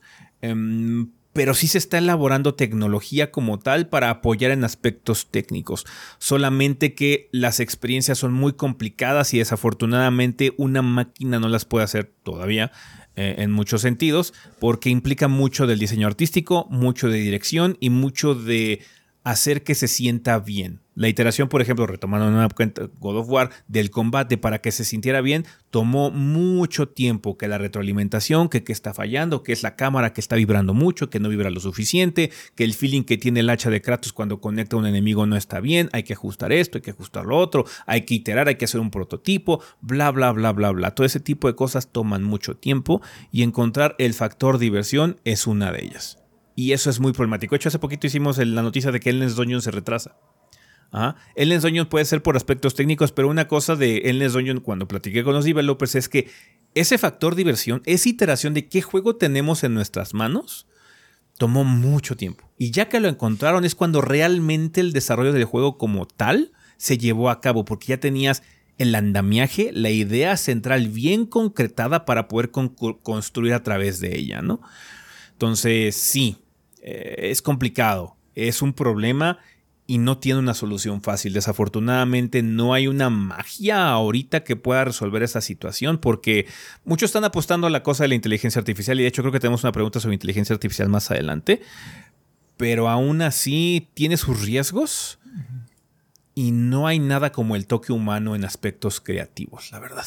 Entonces sí, desafortunadamente es una situación que no nos toca a nosotros resolver. Eh, y creo que algo que podemos hacer para ayudar es algo que estábamos comentando ahorita con lo de Phil Spencer, es apoyar más productos de mediana envergadura. No necesitamos que todos los juegos sean AAA y que tengan el, la cantidad de recursos o las texturas más chingonas del planeta Tierra, no. Podemos jugar cosas como Hi-Fi Rush, como Pentiment, apoyar esos productos y decirle a las compañías, oigan, no, prefiero que haya muchos lanzamientos y que sabes que de vez en cuando se haya un AAA, pero prefiero tener estas cosas chiquitas, interesantes, innovadoras, a nada más tener que esperarme cada cuatro años a ver que alguien saque juegos. O trata de hacer el Insomniac y saca juegos al por mayor. También. También. I guess that works too. este, pues lamentablemente el mm. problema ahorita es talacha también. Hay mucha talacha que se tiene que hacer y que se tiene que probar porque los motores gráficos no son infalibles y luego metes algo y se rompe las cosas, ¿no? Sí. Entonces, este prueba y error, pero aparte de hacer toda la talacha, es... pues consume tiempo al final del día. Entonces, creo que la mejor forma para que las, el tiempo de desarrollo se baje es simplemente no esperando esa calidad gráfica ni esa nitidez. También pero bajar un poquito el público no lo va a hacer, así que. Sí, pues, desgraciadamente ya están. O sea, el público luego le dices, es que este mundo abierto no es tan grande y se enoja. Sí. De hecho, es otra cosa. baja el scope. O sea, estas, estas experiencias que hemos tenido este año, como Dead Space o Resident Evil, que son de 15 horas, están muy bien y son juegos AAA con todos los gilpatos y listones, todo el desmadre. Y ah, pero, salieron mucha gente en tiempo dice, dura poco. Pero la gente dice, es que dura muy poco, ¿no? O sea, es que es el problema. O sea, no puede. si, el público está pidiendo eso, pues les van a entregar eso y se van a tardar. Mm. O sea, el, problema también viene de nuestra parte en ese sentido, lo que se les pide, pues. Sí, sí, sí, sí. No, no estoy diciendo que estén mal pidiéndolo, ¿eh? No estoy diciendo eso, pero pues quieres juego que se vea chingón, que dure 100 horas y que tenga 4K y que, pues, lo siento, eso se va a tardar. Sí. Y aparte, aparte de todo eso, lo que más necesitas es que el juego esté bueno. Aparte de todo lo que le vas a poner extra, aparte tiene que estar bueno. Y ese bueno, ese elusivo concepto divertido, estoy buscando la diversión, es como buscar el salto grial o el final del arco iris. Es como, no mames. es difícil, es muy difícil. Sí, sí, sí. De hecho, ese es creo que el aspecto más difícil de, de todo. Lo demás, lo demás, pues es técnico, ¿no? Hasta cierto punto. Y tienes ya muchos recursos a la mano que puedes utilizar como herramientas. Obviamente depende mucho el know-how y el talento que tengan las personas en ese apartado, pero ese concepto que sea atrapante, divertido, interesante, llamativo, esa es la parte más perra. Esa es la parte más perra. Y cada año en especial. Ah, en especial porque no todos los juegos tienen que ser divertidos. Tienen que ser atrapantes, quizás. O entretenido, entretenimiento. En- Ajá, pero Sí. divertido, jajaja. No, porque hay, hay- hay juegos que son Hay bastante... varios juegos que no son jajaja. Ajá, y pues aún así te quedas ahí, no te atrapan. Entonces, Sí. ah, es difícil. Bueno, digamos que la respuesta en resumidas cuentas es sí, sí se están haciendo esas herramientas, pero no son suficientes porque también hay que tenerle mucho input humano. O sea, eh, ¿han visto esos trailers que han sacado las inteligencias artificiales y cosas así comer- comerciales? ah, sí. como Son they're pesadillas. Ajá, they're weird. sí. Porque Sí, un humano tiene que ser. sí, Esto está raro, esto está de la verga. No, es que un, yo- un humano, un humano tiene contexto. Ya. El- y cuando te falta contexto dices, aquí hay algo raro. O sea, un, huma- un humano puede saber cuando hay algo raro. Pues. A veces los humanos fallan también. sí, sí, sí. Pero- totalmente. Vale, pues esa sería la respuesta que tenemos. Obviamente, igual estamos ignorando alguna, algún aspecto. Si tienen alguna cosa que agregar, banda, por favor. Igual hay gente que está más adentrada en este, en este mundillo que nosotros, ¿no? Eh, muchas gracias por la pregunta, Yeshua. También nos escribe Chris Núñez, psicólogo. En YouTube ya nos había preguntado antes algunas cosas. Dice: Hola, gordos, aquí va mi pregunta. Con la inminente salida del nuevo Zelda, me pregunto si a ustedes les gustan, les gustan los minijuegos en los mundos abiertos. Veo que, por ejemplo, Elden Ring no tiene ninguno y que los GTA tienen No lo demasiado. necesita. Sí. Pero ambos son buenos títulos. Por otro lado, Breath of the Wild tiene esos minijuegos de armar tu casa y construir tu pueblo que a mí no me encantan, aunque pensándolo bien, ya no sé si son minijuegos. Saludos y mucho éxito. Pues depende del contexto, ¿no? Depende del contexto, ¿no? O sea, Pues es que es eso, o sea, es decir, es que es un juego de mapa abierto, entonces a huevo tiene que tener estos elementos, pues no, mm, mm. no. No, nada es a huevo, nada se mete con calza- calzador. Ajá. No, imagínate que Death Eh. Stranding tuviera minijuegos así como de beber. Bebe la, bebe la mayor cantidad de cervezas que puedas. Bueno, pero sí tiene minijuegos, ¿no? Tiene, ahora el Director's Scott tiene lo de la carretera, lo de la carretera no, lo de las pistas. Ah, sí, de hecho sí tienes razón. Tiene Ah, bueno, Sí, sí, sí, ahora ya tiene minijuegos, pero bueno, están dentro del Se me había olvidado, pero sí tienes ¿no? toda la razón. Pero, o sea, vamos a decir de, de esta forma. Creo que está muy, muy grave, así como la, la, la, comparación entre GTA y Elden Ring, porque son juegos, aunque son de mapa abierto, güey, son muy diferentes. Pero vámonos un poquito a fantasía y vamos a decir Elden Ring y Witcher. Elden Ring es un juego mecánicamente este, atrapante, donde el juego te dice, hay una miriada de posibilidades en el mundo, descubre tu build y acaba este reto que te estoy poniendo. Entonces, la levedad no es algo que esté dentro del mundo de Elden Ring. Puedes detenerte y observar su belleza, pero nunca vas a sentir como que, ah, es que estoy descansando. Estamos de acuerdo. Sí, sí, sí. Puedes tener momentos serenos, quizás, pero Sí. nunca vas a estar en completa relajación. No.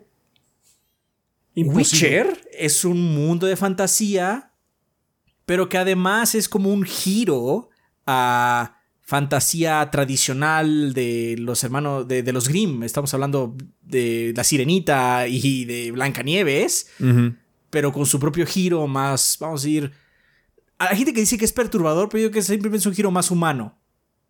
Las cosas son más humanas, con todo lo bueno y lo malo que eso conlleva, ¿no? Entonces, pues, ¿qué, no, qué- qué hay humano también? Jugar, ¿qué haces en las tabernas? Juegas. Entonces es como un paso muy obvio simplemente poner juegos de mesa. Sí. Entonces depende mucho de la situación. De hecho, en el de Zelda tiene sentido que crees como un pueblito porque ah, el apocalipsis ya pasó. Sí. Entonces, pues hay que reconstruir hasta cierto. Está muy limitado, obviamente. Es muy pequeñito.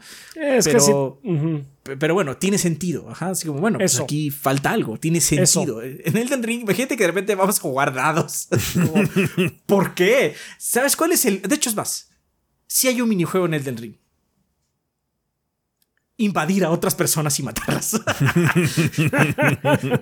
es, un- es como un minijuego, ¿estás de acuerdo? Porque aparte es, un- es una instancia pequeña para ti, porque tú te vas a su mundo.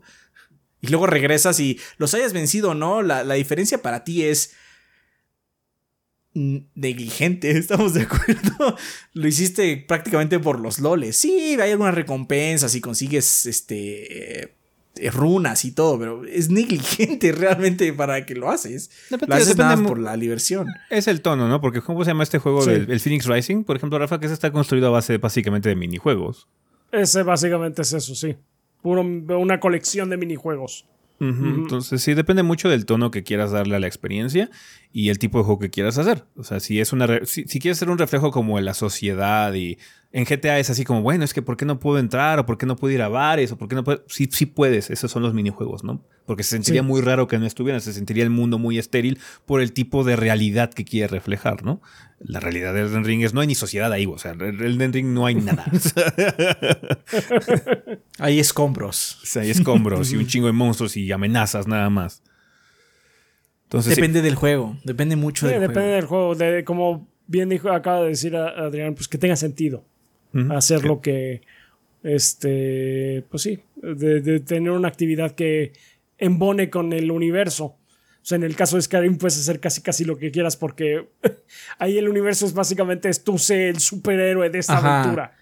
Todos los juegos de The Elder Scrolls tú eres el centro del universo. Sí.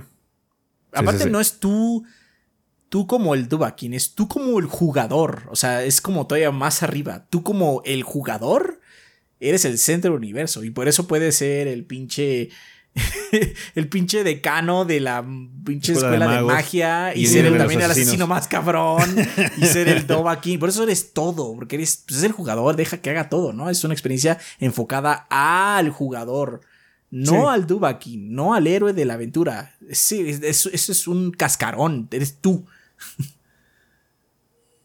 Y por eso hay como miles de juegos también, es para que te diviertas. Vale, pues muchas gracias, Chris Núñez. Eh, nos escribe también Aldo, A, Aldo ABD de Discord que dice: Gordos, ¿qué tal? Les quiero hacer una pregunta que se me hace bien interesante. Recientemente vi un video de un mod de Skyrim que utiliza ChatGPT para hablar con los NPCs. Saben la hora, qué ítems toman, eh, qué ítems tomas, dónde están, etc. Y pueden entablar conversaciones más realistas, entre comillas, con ellos. Claro que hay cierto retraso en lo que piensa cada respuesta, pero siendo el primer juego lo veo muy normal. Mi pregunta es, ¿qué se imaginan que nos depara el destino al integrar la IA con redes neuronales en el desarrollo de videojuegos? ¿Conocen algún juego que haga algo parecido? Y por último, ¿cuáles son sus wildest dreams en relación a este tema? Gracias por la oportunidad. Si escogen mi pregunta, saludos goros y estamos en contact. Yo tuiteé al respecto y creo que mi mayor preocupación es que como la industria de los videojuegos está en mierda muchas veces, eh, esta herramienta solamente la van a utilizar las grandes corporaciones para aprovecharse y pagarle menos a los actores de voz. O a los escritores. O a los escritores. O no pagarles y punto. No, no los no, no contratas. Así, nada más no lo contrato y ya. Porque aparte el problema es que si algo, hemos si algo se ha salido a la luz, es que para mucha gente con que sea algo, pero medio mediocre en cuestión de texto y eso, pero que tenga sentido, está suficientemente bien. Aunque sea mediocre. No, no hay, no hay este, un estándar mínimo para mucha gente, entonces pues no importa. No estoy diciendo que lo que hace en Skyrim esté mal, sino que he visto, miren esta historia que creamos con ChatGPT, y yo la he leído, esto no tiene sentido, pero está re buena. No. No. No, no es cierto. No, no es cierto. Este, pero la gente dice que sí. Entonces, este... A mí lo que me preocupa es eso. Obviamente, hace ratito hablamos de talacha y me gustaría que se usaran esas tecnologías para pues, reducir la talacha o hacer que la talacha sea como más manejable. Pero la neta, como las corporaciones funcionan, yo lo veo más bien como que van a reemplazarlo. Pues haz todas las texturas con un generador de, de, de, IA y no va a tener puto sentido. Como pasa, de hecho, ya pasó el, el remake el remake de. Bueno, el remake no, el relanzamiento de Tales of Symphonia e, escaló las texturas. Y hay textura con IA. Y hay texturas que se ven bien. Y hay texturas que no mames, ya no se entiende lo que es. Sí. Pero pues les valió verga, nada más todas, pásalas, pásalas todas en IA que se hagan grandes. Y pues ya, chingada. Y así como, sí, pero el problema es que tu porta ahora se ve, se ve peor no tiene consistencia. O sea, no es. Claramente se ve mejor en el sentido que ahora es 4K. Bueno, 1080, perdón, porque es PlayStation 4. Es 1080, ya es HD, HD. Pero ya no tiene consistencia. Entonces los personajes principales se ven bien. Pero el piso se ve espantoso. Ajá. Entonces. Pero les valió verga y lo vendieron así. Y yo no vi muchas quejas al respecto. vi más quejas sobre que el port era como eh, pero así de que hicieron esto, no vi mucha que... Entonces me gustaría que la IA, de hecho mencionamos un poquito eso hace unos podcasts, que sirviera a que los desarrolladores hicieran mejores cosas, pero el camino es que los van a reemplazar. Ese es el camino que se prevé, lo cual es bastante triste. Entonces, My Wildest Dream es ese, que sirvieran para a que las cosas se hicieran más fáciles. Que la gente creativa fuera todavía tuviera una herramienta muy poderosa para ser todavía más creativa, no para que los reemplacen. Sí. Sí, de hecho, a mí o sea, se ve interesante, o sea, la idea es llamativa, pero me preocupa más el aspecto negativo que puede implicar eh, esta situación para pues, la gente que sí hace el creativo, que hace los guiones, que actúa, todo ese tipo de cosas, porque pues, es que ya siempre se van por el camino de menor resistencia, que pues no está mal esa perspectiva en muchos sentidos por ahorrar dinero y lo demás, todo lo que quieras, pero cuando estés haciendo algo que quieres que perdure en la mente de la gente, en aspectos creativos como tal, pues sí, es preocupante, ¿no? Que todo se robotice, que todo se haga de esa forma para tratar de pues, nada más ahorrarte un poco de dinero pensando que es good enough cuando en realidad está bastante impersonal y más de la ñonga, ¿no? Entonces sí, sí, es preocupante. O sea, puedo verlo llamativo. Se ve muy interesante, indudablemente, pero sabiendo cómo es esta industria, me preocupa más el aspecto de, de la gente. de- El del- aspecto humano, sí. el aspecto humano. Pero bueno, Aldo, muchísimas gracias por la pregunta y también a toda la gente que nos mandó interrogantes para este episodio. Ojalá podamos contar con ellas para el siguiente programa. Chingón, vamos a terminar ya la sección de comunidad banda, así que a despedidas.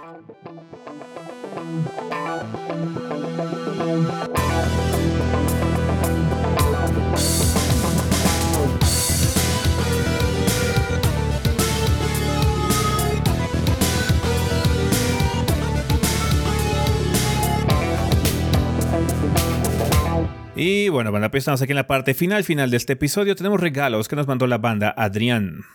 Francisco Bautista Frías dice: Buen día, gorditos. Hace unos días compré un código de Assassin's Creed Valhalla para Origin, pero. eh, pero no esté caduca. Espero, espero. Espero no esté. Ah, espero no esté caduca. Y si es posible, el que lo gane lo, lo posté en Twitter. Gracias. Pues muchas gracias, Francisco. Gracias, Francisco. Danny Lionheart nos dice: Saludos, mis estimados. Ya se la saben. Prime, regalo, Legacy of Games, Q de quesero. Ok. Ah, aprovechando la intervención, ¿qué juego es el primero que se les viene a la mente al preguntarles por alguno que haya tocado fibras sensibles de su corazón? A ver, Saludos dinos cuál. todo. Este, ¿reciente o de, de- de- El primero que venga a la mente. El primero, El primero, el primero que venga, Journey. Mm. Dilo tuyo, Rafa. sí, sí, sí. A mí el primero que se me ocurre es Final 14, supongo. Mm, Celeste. El primero que se me viene a la mente es Celeste. Mm. Está bien. Pues bueno, muchas gracias Dani y, a- y también a. Francisco por dejar estos regalos. Van a estar en nuestra cuenta principal de Twitter a lo largo de los siguientes días. Vale, ¿tenemos algo que recomendar? Claramente no Redfall. Claramente no. no. Redfall. No, Claramente no, por favor. no, no lo hagan. Em, Pues yo sí, este. Advance Wars, 1 más 2 Reboot Camp. Em, muy bueno. Re- reitero, a lo mejor la presentación no es la mejor que tiene. Pero el juego está muy padre, el gameplay está muy coqueto. eh, me gustó mucho. eh, eh, siempre me ha gustado más bien el sistema que tiene de, de los comandantes con sus fortalezas y debilidades. Y si sientes que cada uno es muy distinto para los enfrentamientos. Eh, tiene varias opciones, o sea, si lo vas a jugar tú solo, tiene muchas opciones para mantenerte ocupado. Eh, también puedes jugar contra la máquina, incluso fuera de la campaña, en versus y demás. El- lo del online no está tan padre que tenga que ser a huevo con amigos, pero seguramente hay muchas páginas ahí afuera en donde puedes este, in- in- canjear códigos. Está el Discord, entonces chequen el Discord por si quieren jugar con gente. Um, sí, muy, muy, muy padre. Yo lo disfruté muchísimo ahora que, que lo volví a probar en esta versión. Perfecto. Pues ahí está. Eh, pues vale. Eh, sí, yo tengo alguna recomendación, pero yo creo que la voy a guardar hasta el siguiente episodio. Algo que les recomiendo es que no saquen el platino de Street Fighter 5, no vale la pena. Yo lo saqué esta semana. I do not recommend it. no lo recomiendo. Em, no pero estuvo, bueno, no estuvo tan buena la droga como en Resident 4. no, no es- es mucha, es mucha talacha. Tuve que jugar Survivor con todos los personajes y es así como ya para No la manches, mitad. qué flojera, qué Así como, flojera. what am I doing this? Pero es ¿Por así qué como, estoy desperdiciando mi vida en ya esto? nada más me quedan dos trofeos, entonces I'm going to fucking finish this bitch. Nada más por despecho. ¿Qué estoy Está haciendo con mi vida? Sí. Pero ahí está, ya tengo el platino. Ya tengo el platino. Vale, eh, pues bueno, banda, eh, nada más que recordar que tenemos redes sociales, nos pueden encontrar en Facebook y Instagram como Tres Gordos Bastardos o Tres Gordos B. Si no, búsquenos en Twitter como TrichoBB, ahí es donde comentamos la mayor, eh, hacemos la mayor cantidad de actualizaciones del proyecto en TrichoBB en Twitter, por favor síganos ahí. Si no tenemos cuentas personales como Chobi El Rafa, Chobi Adrián, Chobi S, Chobi Gris y Kit-BG por si quieren platicar con alguno de los miembros del staff de forma directa. Eh, muchas gracias a todos nuestros Patreons, a todos nuestros subs en Twitch, a toda la gente que compra productos en la tienda y un saludo a toda la gente que escucha la versión en audio de este programa que ahora se estrenó más tarde de lo normal, banda. Una disculpa de nueva cuenta por la situación, pero esperemos ya regularizarnos la semana que viene. Va que va. Y pues bueno, eso sería todo con respecto a este episodio. Pensamiento final.